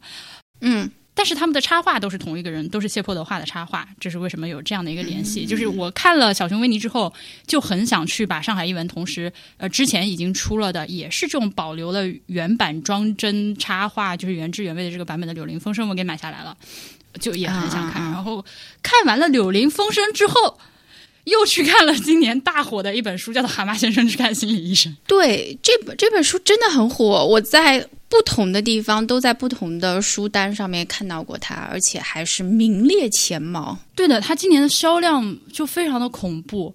然后我这个人呢，也确实是有点逆反心理。大家都说这个书，哎呀，多么多么的好，我确实是就不是很想看。但是等我看了《柳林风声》之后，就。自然而然的想要去看《蛤蟆先生去看心理医生》了，所以我反而和大家可能很多朋友是反过来的，嗯嗯，因为大家都是听说这个《蛤蟆先生去看心理医生》是一个心理咨询方面的一个入门的读物，但我是因为《柳柳林风声》特别的可爱，呃，默默也是读过的，对吧？而且你是之前在做这个蒙台梭利培训的时候，作为一个推荐书单上的一本书去看到的。是的，嗯，因为就英美文学的推荐的话，因为刚好我那培训师他大学里面学的就是英美文学，所以他就给了一个适合青少年读的书单，适合小学生的、英语为母语的小学生的书单。那么这里面就有《柳林风声》，我听到这种。这种名字我开始就觉得这本书肯定很无聊又很老，然后我根本就不想去看它。就这个名字一听就不知道是什么年代才会有的故事。啊 后后来我一读，我发现说他的他的文字真的很好懂，不仅好懂，还特别生动，句子又很简单，果然是非常合适给小朋友看的。然后再加上如果有插图啊什么的话，就是一本非常轻松又非常好读的读物。我会，嗯，我觉得说，哎，对我来讲，我自己英语不是母语，那我看这个的话，我觉得非常的就没有太大的门槛。我而且我也不会因为一些词我就停下来再要去查字典。如果真的不懂，我就跳过去，反正结合上下文，你也是能够懂的啊、一本会让我看了还觉得蛮喜欢的小小读物，我会这样觉得，嗯。嗯，那反正能读英文原版的朋友，大家就是读英文；如果是呃想读中文的话，就是上海译文的那个版本吧，我还蛮推荐的。我当时我看第一第一章的时候，就是哎呀，春天来了，然后小鼹鼠从土里面那个打扫卫生钻出地面，我觉得哦，幸福的感觉。我甚至就是坐在自己家。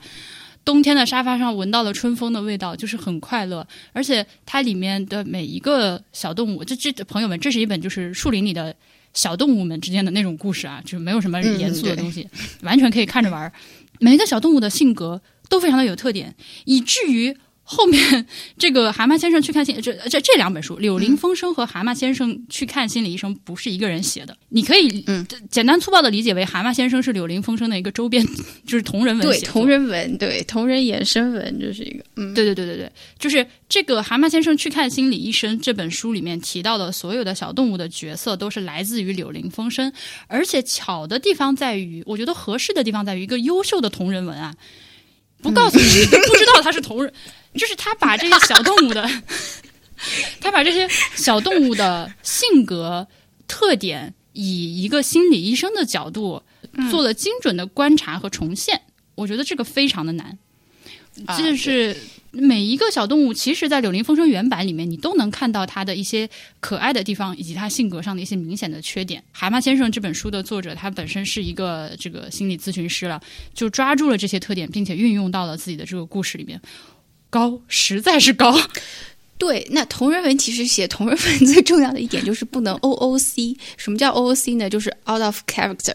但是呢，呃，当然在同人界也有很多的说法，就是你如果要写一篇同人文，你必然有加入自己的很多的元素，那必然是存在着一定情况的 OOC 的。但是你不能够太 OOC，就完全你就是一个换头文学的话，那也会被很多人诟病，就觉得说你只是借用了当时的人物的名字，但是这个性格和原著原来原根本就对不上。那这种情形的话呢，有很多人就会弃文。所以像《蛤蟆先生去看心理医生》里面的角色，我觉得和原著还是有很高的契合度的。那然后，《蛤蟆先生》这本书的扉页里面会写着。呃，这个角色来自《柳林风声》啊。如果你没有读过《柳林风声》的话，也不影响你去阅读《蛤蟆先生去看心理医生》这本书。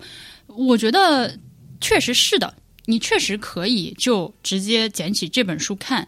但是如果你能够先去翻一下《柳林风声》，再回来看这本书的话，呃，感觉会非常非常的不一样。嗯，就是里面的里面出现的这些小动物、小朋友，你都认识和不认识的感觉，就这样，啊其实都可以。对对对，哦，完全。反正你要是嗯听我的，那就先把《柳林风声》看，然后再去看。这你也是老师的说法。反正嗯，听我的，我就这样子呃 没有强迫的意思啊，不要求全啊。文背诵。对对对对，是的。《蛤蟆先生》这本书的话，呃我看到很多人推荐它的时候是说它是一个心理学方面的入门书，但我觉得这样说，呃，当然我不是心理学的专业的啊，但是我觉得这样去推荐可能不太准确。如果让我来说的话，我觉得《蛤蟆先生》这本书它是一个心理咨询这个活动的入门介绍书。就你看了这本书之后，嗯嗯，你会明白，就是这个心理咨询，就是我去看心理医生，到底是个咋回事？嗯对，我觉得可以通过看这本书，把这个过程从你一开始觉得自己有问题，需要去看心理医生，然后开始认识你的心理医生，然后一次一次的见他，然后一次一次解决问题，然后最后通过心理咨询获得了一些帮助的这个完整的过程，他从头到尾给你捋了一遍。然后在这个过程中，他也写到了一些大家去呃面对心理医生或者去做心理咨询的时候常见的一些。思想包袱吧，我姑且这么说。比如说，很多人会觉得我到底要不要去看心理医生？我是不是有问题？嗯，而甚至有很多人是我自己其实不想去看心理医生，但是我身边的这个家人朋友都说：“哎呀，你这个状态太差太差了，你一定要去看心理医生。”我为了让他们满意，我去看心理医生。然后看了心理医生，来到心理医生之后，这里之后，我又不是那么的信任他，我又跟他也不熟，我也不知道应该，或者我说了一些话，他没有给我我想要听到的那种答复，所以我很不开心。他都在这本书里面有涉及到，包括你如何去和这个心理医生合作。所以我觉得，他对我个人来说最大的指导意义就是这个，就是一种预演，一个演练。当然，我也知道，就是他作为一个这种呃科普入门型的读物，他肯定是把这个过程做了一些简化的。这蛤蟆先生他有严重的抑郁的情况，每天就是在家里面哭。躺在床上什么都不想干，我谁也不想见。那这个时候，他的朋友们就是生，可以说是几乎说是逼他去看医生了。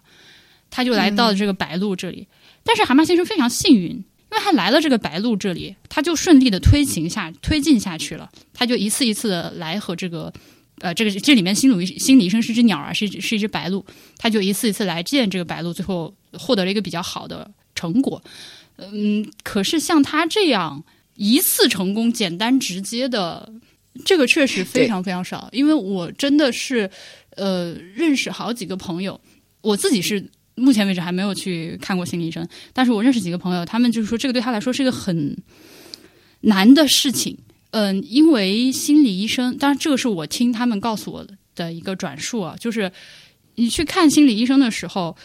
不是说你一来立刻遇到的这个医生就合适，呃，这里面有很多原因。一个是，比如说你和他气场合不合，这个没有办法，我觉得就是这样的。尤其是这种你需要和他，我这我们外行人说啊，你要去和他所谓交心的，交代自己内心深处的想法的这样的一个沟通的过程。如果你遇到的这个医生，你看他就不顺眼，那反正如果是我的话，应该是不太行，对吧？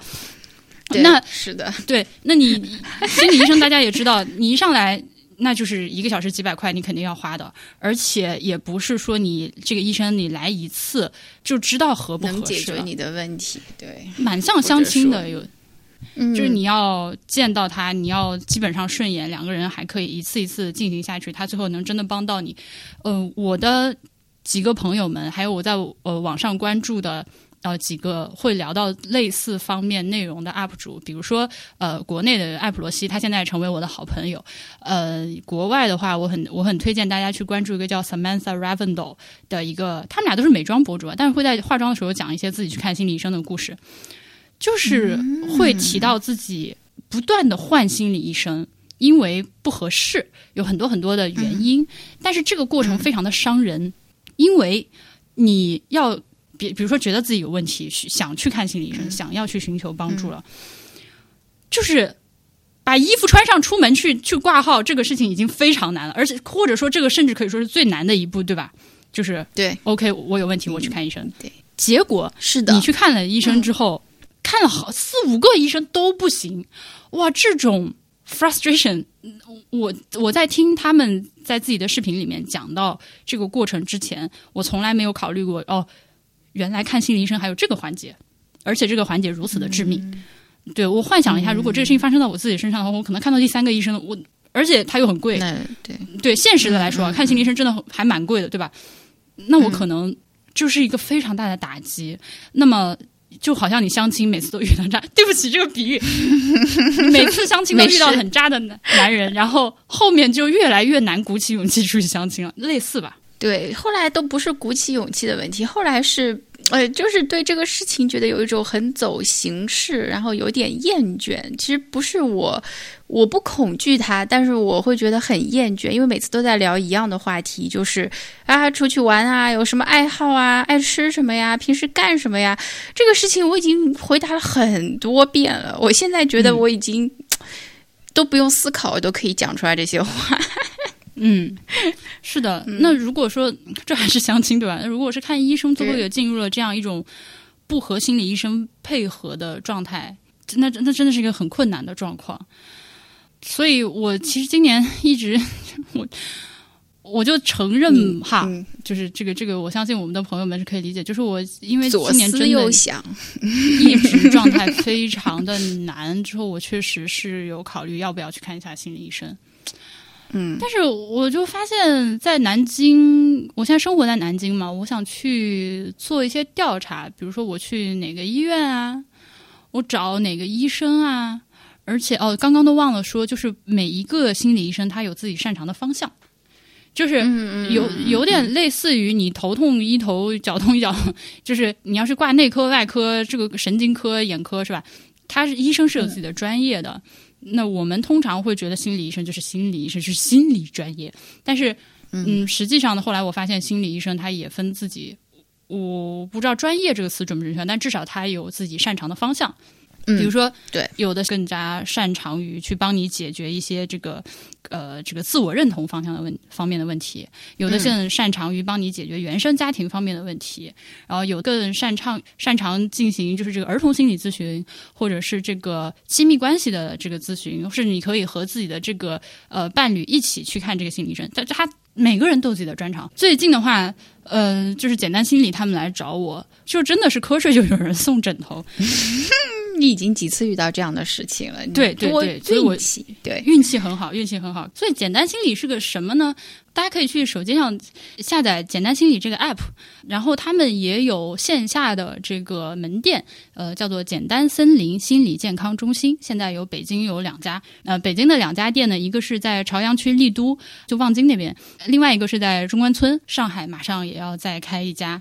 手机的这个 app 里面呢，其实内容非常的丰富，你可以去进行一些心理学方面知识的学习，它有这样的课程，然后也可以在这个上面去进行心理状况的评估，并且根据这个评估的结果来决定自己呃需不需要进行进一步的心理治疗。然后如果你觉得需要的话，它在这个手机的 app 上面也可以呃也可以就是远程的在手机上看心理医生，呃，所以是一个非常完备的从线上线下一整套的。这样的一个心理健康方面的服务，几个月之前他们就来找我了，想说邀请我去参加一下他们的这个线下的心理评估。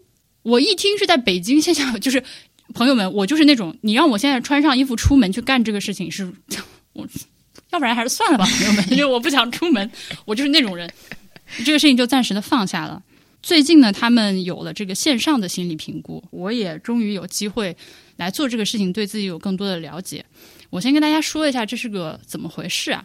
呃，如果你是在北京或者是上海的话，可以直接就是真人去到这个简单森林的门店里面去见到他们的顾问，进行心理评估的工作。如果你去参加这个线下的评估的话，它的时间会比线上长一点。线下的话是七十五到九十分钟，而且不光是你自己可以去，呃，就是成人、儿童、青少年，或者以家庭为单位，或者是这个和伴侣一起，都是可以的。它的形式非常的灵活。这个真人线下去。做这个心理评估，我是没有体验过。但是如果你感兴趣的话，可以去听一下，呃，展开讲讲文化有限或者是贤者时间这几家播客，他们的主播都已经去参与了这个线下体验，然后并且在节目里面做了非常详细的，而且是很认真的，就是大家在讲这件事情的时候，不是念口播，是真的有在跟大家分享自己的实际的体会。所以感兴趣的话，可以去听一下他们。如果是像我和默默这样的情况不在北京，可以选择在这个简单心理的 App 中间，呃，来做这个线上的心理评估。我来跟大家说一下这个线上评估是干嘛。必须首先跟大家强调的一点，这个评估不是治疗，这个非常的重要。对，就是按照我的理解的话，线上这个评估其实就是帮助你首先判断你需不需要进行进一步的心理治疗？就是有的时候我们经常会觉得啊，我最近好抑郁，或者我最近很不开心，会有这样的感觉。但是，但是我不知道我现在的这个状态是就是一般的不开心。还是我已经真正的所谓抑郁了，需要去看医生。这个我没有办法靠自己感觉确定出来。嗯嗯。呃，你来做这个心理评估，它首先帮你解决这个问题，就是你到底需不需要去进行真正的心，就是心理咨询，去所谓的治疗。还有一个呢，就是它有点类似于你去看病的时候要到医院里面分诊的这个过程。比如说，嗯，我腰疼，对吧？那我腰疼来到医院了，我现在到分诊台来，问一下分诊台的护士。我腰这里疼，是这么个疼法，我应该挂什么科？就这样，你知不知道现在有一个疼痛科？然后 我专门天其实就在挂号了，他就跳出来一个疼痛科。我在想，我挂骨科好还是挂？内科还是挂疼痛科啊，还是挂神经外科？然后我也很犹豫。就即使是你看你身体上有一个不舒服了，你也很难确定你到底要挂什么科。那如果是心理上的事情，其实你是更难去抉择。说我知道我哪里有问题。其实心理上的问题是，如果你知道你哪里有问题，你就解决了很大一半了。大多数大家都很迷茫，就是我也不知道我要挂什么科。对，对，所以你就需要这样一个，就是像简单心理他们的这样心理评估的这个步骤，等于说它是在你真正去见心理医生之前的一个前置步骤。一个是你需不需要看医生，对吧？再有一个是你要看哪个方向的医生帮你解决这个问题。我我我想我这么介绍应该很清楚了。我再强调一遍，这个评估它不是一个治疗，它是一个评估。嗯，大家一定要听清楚我说的。听清楚了，老师。嗯，好好的。然后我们在线上，在这个手机 app 里面的这个过程，呃，简单来说是这样的：就你先注册个账号嘛，对吧？然后你点击这个我要去评估，然后你就去选一个时间窗口，想在什么时间去预约，把这个预约好。在你约定的这个时间之前，你会发现这个 app 里面会提示你要做一些量表。这个量表呢？不是随随便便的一个量表，它都是有科学依据的，是广泛使用于正规的心理机构、心理治疗机构里面的一些科学化的量表。我记得我当时是做了三个量表，你呢？应该是一样的，嗯，是一些比较基础的量表，它没有很详细，但大概就是说你吃的好吗？睡得好吗？你现在的生活。在不在你觉得一个正常的范围里面，然后就大致的问一些这样的问题，对，或者还有有没有你有没有考虑过啊？你最近有没有觉得很低落啊？还有你最近食欲啊、性欲啊之类的，对对对对对，你的你自我自我感觉自己焦虑的情况怎么样啊？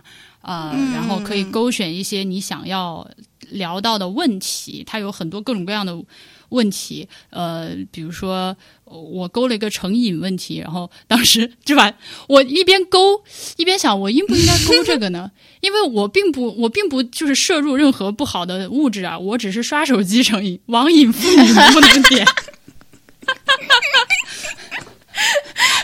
好好，对，这也是一个很好的自我检索的时候。就是其实我发现我在填这个量表的时候，我会在想说，嗯。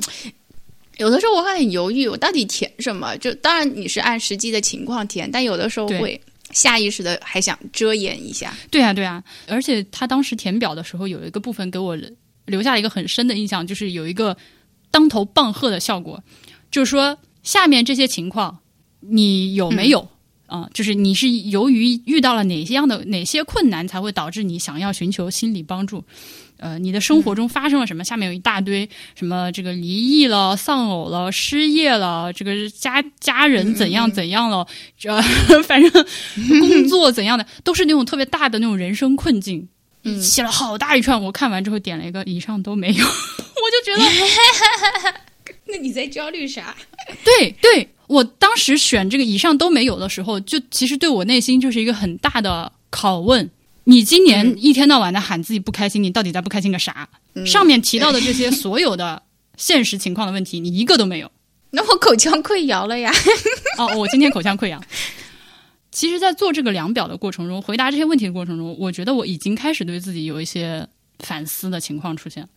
然后，等到那一天的时候，后来我们俩，我和默默两人交流了一下，我们俩是同一个这个顾问。对吧？对，因为那天本来我就处于比较不开心的状态，因为之前一天有发生过一些事情，所以我的情绪还是处于我知道我是在受激素的控制中的。然后呢，再加上本来那天是我已经安排好休假，然后要轻轻松松的来做这个，来做这评估的。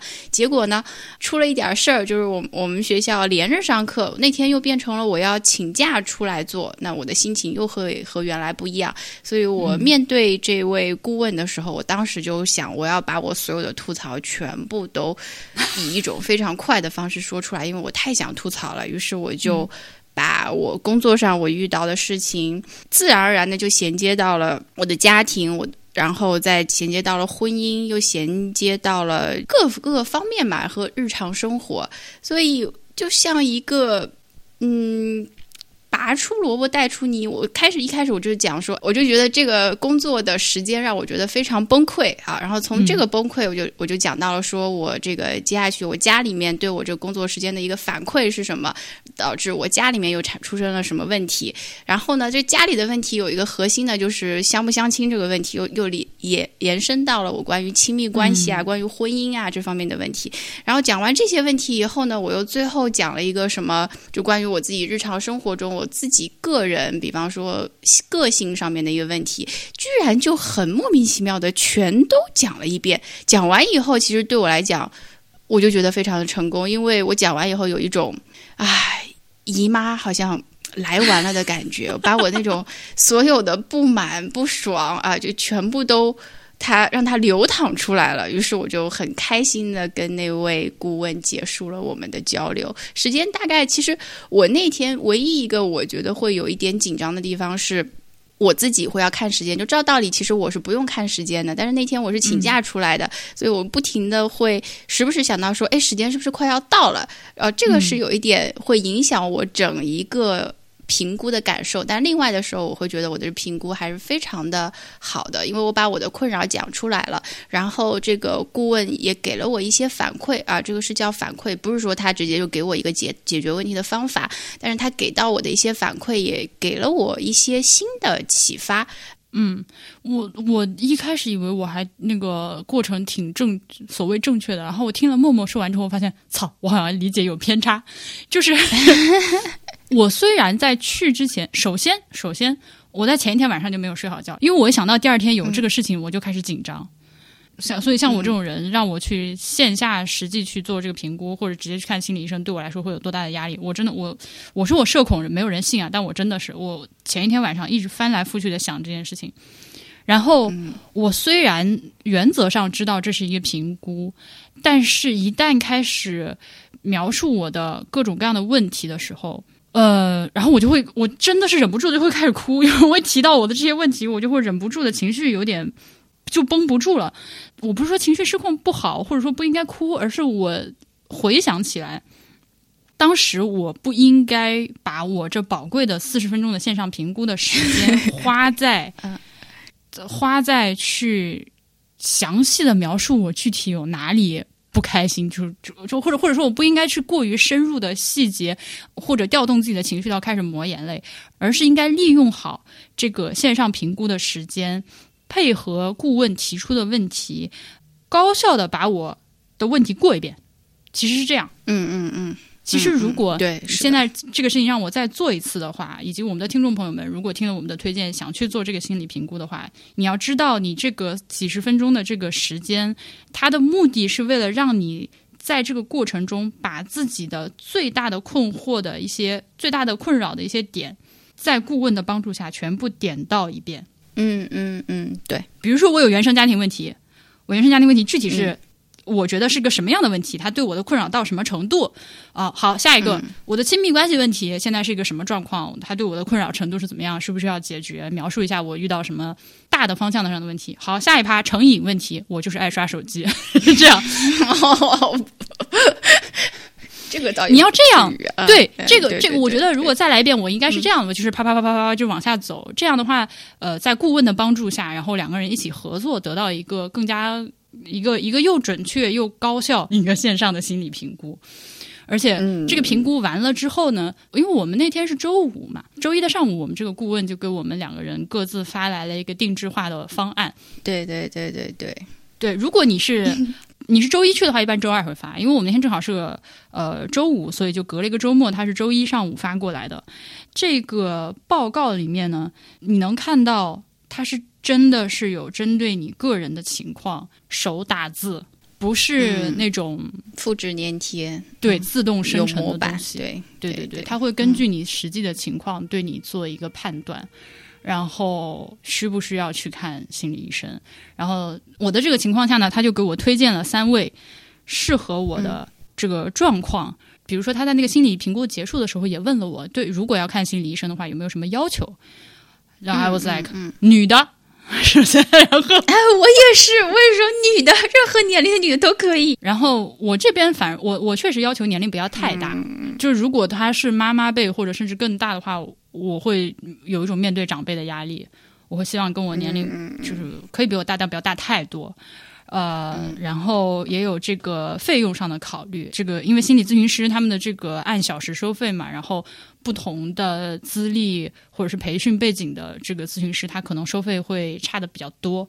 那我也说了一个我大概可以接受的这个价位。那最后他给我推荐的几位心理咨询师，就是又呃专长是我的这个主要困惑的方向，女的，然后收费是我可以接受的这个。这个这个这个这个区间，就确实一下子就筛选掉了很多碰运气的这个因素，而且每一位心理咨询师、他发过来都有很详细的他的介绍，他擅长什么，他的这个他的从业背景，他是他的他是上了什么学啊，什么专业培训背景都会有这些，而他甚至考虑到我，因为在国外生活过，给我推荐的心理咨询师都是有海外生活经历的，嗯，对。哎，真的还挺妥帖的。嗯，对。然后除了咨询师推荐之外，他还给我推荐了一些心理练习，可以实际操作的小动作，帮助自己克服焦虑的一些东西。我不知道这么说合不合适啊？有类似于一些正念的练习。嗯嗯，所以就最后他给我了一整套完整的一个，就是他先是描述了他对我的一个了解。然后他通过对我的这个了解，推荐了几位合适的心理咨询师，然后他给我推荐了一些可以自己在这个简单心理 app 里面跟着一起练做的一些这个练习，以及一些可以去延伸阅读的文章，嗯就非常完整。对对对对嗯我也是差不多这几个部分。是的，我还有一点是，我觉得有被这位顾问。安慰到的就是，因为我跟他讲了，我最近这个工作方面的时长让我很崩溃啊。但是呢，我一直都觉得说，因为全校的老师其实都是这个工作的时长，我就在想，就是说这个崩溃是来自，是不是有一部分是来自于我自己可能平时太闲了，或者有一点点，比方说。娇气或者这样子，有时候我我就跟他讲了嘛，讲了以后他有一个反馈，他就说，哦，他就说，嗯，那希望你能够把这段时间给熬过去。我就想说，嗯，看是个正常人都会觉得这样的时间是让人崩溃的。然后我就觉得，嗯，我需要一个局外人来说一句，这真的是太变态了。然后让让我坚定一下，是不是我的问题？这确实是安排上有问题。你那个任谁听到都会觉得受不了吧？这个上班的强度，呀这个我觉得是属于一个附带的效果。我们的这一位顾问，他确实非常的可爱，他在这个过程中给了我很多的鼓励，给了我很多就是及时性的鼓励，嗯嗯和嗯安慰。但是大家不要。误以为你来做这个心理评估，可以得到任何就是心理咨询师才能够做的做出的那啊种所谓的治疗的效果。我希望我说清楚了，因为这个这一点对我嗯自己嗯来说是体会最深刻的。嗯嗯呃，所以如果大家对这个心心理评估感兴趣的话，大家可以关注“简单心理”这个公众号里面，然后回复“博物志”三个字来领取评估专用的优惠券。这个心理评估我刚说了有线上线下两种嘛，它这个优惠券是分开的。如果你想要进行像我和默默这样的一样的线上评估的话，这一次评估是五百元。你在简单心理的公众号里面输入“博物志”之后，可以领取到一个一百元的优惠券。那么实际最后就是花四百元做这样一个评估。线下的评估，呃，就是你去到他们门店里面的那种的评估的费用是一千两百元，呃，那你得到的优惠券是三百五十元，也就是说后面就会可以八百五十元的价格做一次线下的评估。大家可以根据自己的实际情况来确定是想要进行线上还是线下的方式。我是很鼓励，我是真的鼓励，就不不光是因为有这个推广啊，就是我是真的鼓励你，如果觉得自己现在需要帮助了。嗯，把裤子穿上出去 做这件事情，因为心理咨询难的最难的，我个人感觉就真的就是这个第一步，嗯，或者是现在有了这个线上评估以及简单心理的 app 里面，你可以通过在手机上就可以见到心理咨询师的话，已经把这个门槛降到最低最低了。我确实想不到还有什么更简单的方式。嗯，对。对你出去这个过程，我觉得是挺要紧的。嗯，第一步先迈出去。如果觉得自己现在已经出现了需要帮助的情况，一定不能讳疾忌医。觉得自己有问题的话，哪怕确实心理咨询是一个有各种各样的，你可能没有做之前会觉得啊，这好难啊，好麻烦啊，担心中间有各种各样的问题。但是现在既然已经有了这样一个简便的工具。你甚至连裤子都不用穿，对吧？你可以在自己家里面做这样一件事情，那么就帮助自己。如果你觉得自己的这个朋友啊、家人需要这样的帮助的话，也可以去，也可以考虑选择简单心理的这个线上评估。第一步一定要有这个勇气走出去。是的，就寻求帮助还是很重要的。我觉得像这样子，因为我前一阵子刚刚做了体检嘛，那我会觉得说，嗯。即使就是每一年你这样回顾的时候，可能你你可能你身边会有合适的朋友帮你一起做这样的事情，平时听你吐槽也好，平时帮你疏解一些你的负面情绪也好，但是呃，当你那么有仪式感的去面对一个比较专业的。心理咨询顾问，你面对他的时候，在讲出你的困惑的时候，和你平时讲朋跟朋友之间去讲一些呃郁闷的事情是不一样的。因为我和朋友讲，我我就最多我就是骂了嘛，我就我就。反正，在那个群里面，我就骂一通，把我的情绪发泄掉了。但是，呃，他有很多其实是要引起你思考的点。你的朋友未必会有一位像专业人士这样的，他可以引导你去想想，哎，这个点是不是说明了一点你的在看问题这个方面有有什么样的问题？像我那天，我会觉得说，如果说有一个人哈，他是，比方说，在我的人生当中是以这样的一种形式介入。不是介入到我的生活，就陪伴着我，我觉得也是一个挺好的事情。就甚至我觉得这个体检，我我当然相信我现在没有有严重的抑郁情况，我现在也没有任何想要自杀的倾向。但是我会觉得说，我如果有一个心理咨询师哈，然后让帮我一步一步的，像一个就像一个旁观者，但是呢，他又是比较积极的，能够给我一些。反馈的话，我觉得也是一件不错的事情。所以从这个体验之后，我现在反而对心理咨询会觉得说，我会想要一个心理咨询师陪着我，然后可能走人生的某一段路。我觉得可能也是一个蛮好的尝试。嗯，而且我们的那个顾问的话，其实他一上来，呃，我你应该还记得哦，就他一上来先。除了打招呼之外，先说我们的这个是不录音录像的，保护你的隐私。嗯，他只有在发现呃，就是来参加评估的人有特别强烈，就是马上要去自杀，或者说马上要去就是犯罪的这种情况下，他才会打破这个完全一对一的状态。他把而且这而且他把这个话跟我说清楚了，这让我觉得很有安全感。嗯嗯嗯嗯嗯，对的，嗯。就你刚说这话，就让我想到蛤蟆先生去看心理医生里面，嗯，我们大家不管是做心理评估，或者说是做完评估之后去呃长期的去做心理咨询，它不是一个出气筒，就是你的心理医生不是你的出气筒，对你不能说来了之后把自己的事情说完了之后，你就就就觉得这他自然会好了。我通过看蛤蟆先生那本书得到的一个很大的。Take away 就是你要和这个医生一起工作。嗯，对。如果说自己有心理方面的问题，你不管是抑郁了还是怎么样了，你要努力的。对，对你不光要把这个问题跟心理医生说，他会告诉你怎么解决。比如说，我们的顾问会在报告里面给我提供一些小的练习，可以照着做。但你要做的，就是你不能说看完医生就不管，就是回来是要做作业的。呃，非常好，对对对，你说的非常对，是的，嗯，这又这又回到我们今天开头读的这本书，叫做《如何阅读一本书》。它这里面我就记得有一句话，还有说，任何这种实用性的书或者这种实用性的建议。啊，最后都是不能带领你走向就成功啊，或者或者解决问题的，因为这个事情最重要的点是落在做上面的。如果你不做，这本书对你来讲其实就是毫无意义的一本书。你不要看它是什么实用心理学也好，实用什么什么手册也好，只要你不做，这本书对你来讲还有什么意义？所以你还是得去做，得去呃跟咨询师去配合。啊，最后有一个脑筋急转弯。你知道新华字典就一本普通的新华字典的最后一个字是什么吗？我我最怕做脑筋急转弯了，你快直接告诉我。就是做啊！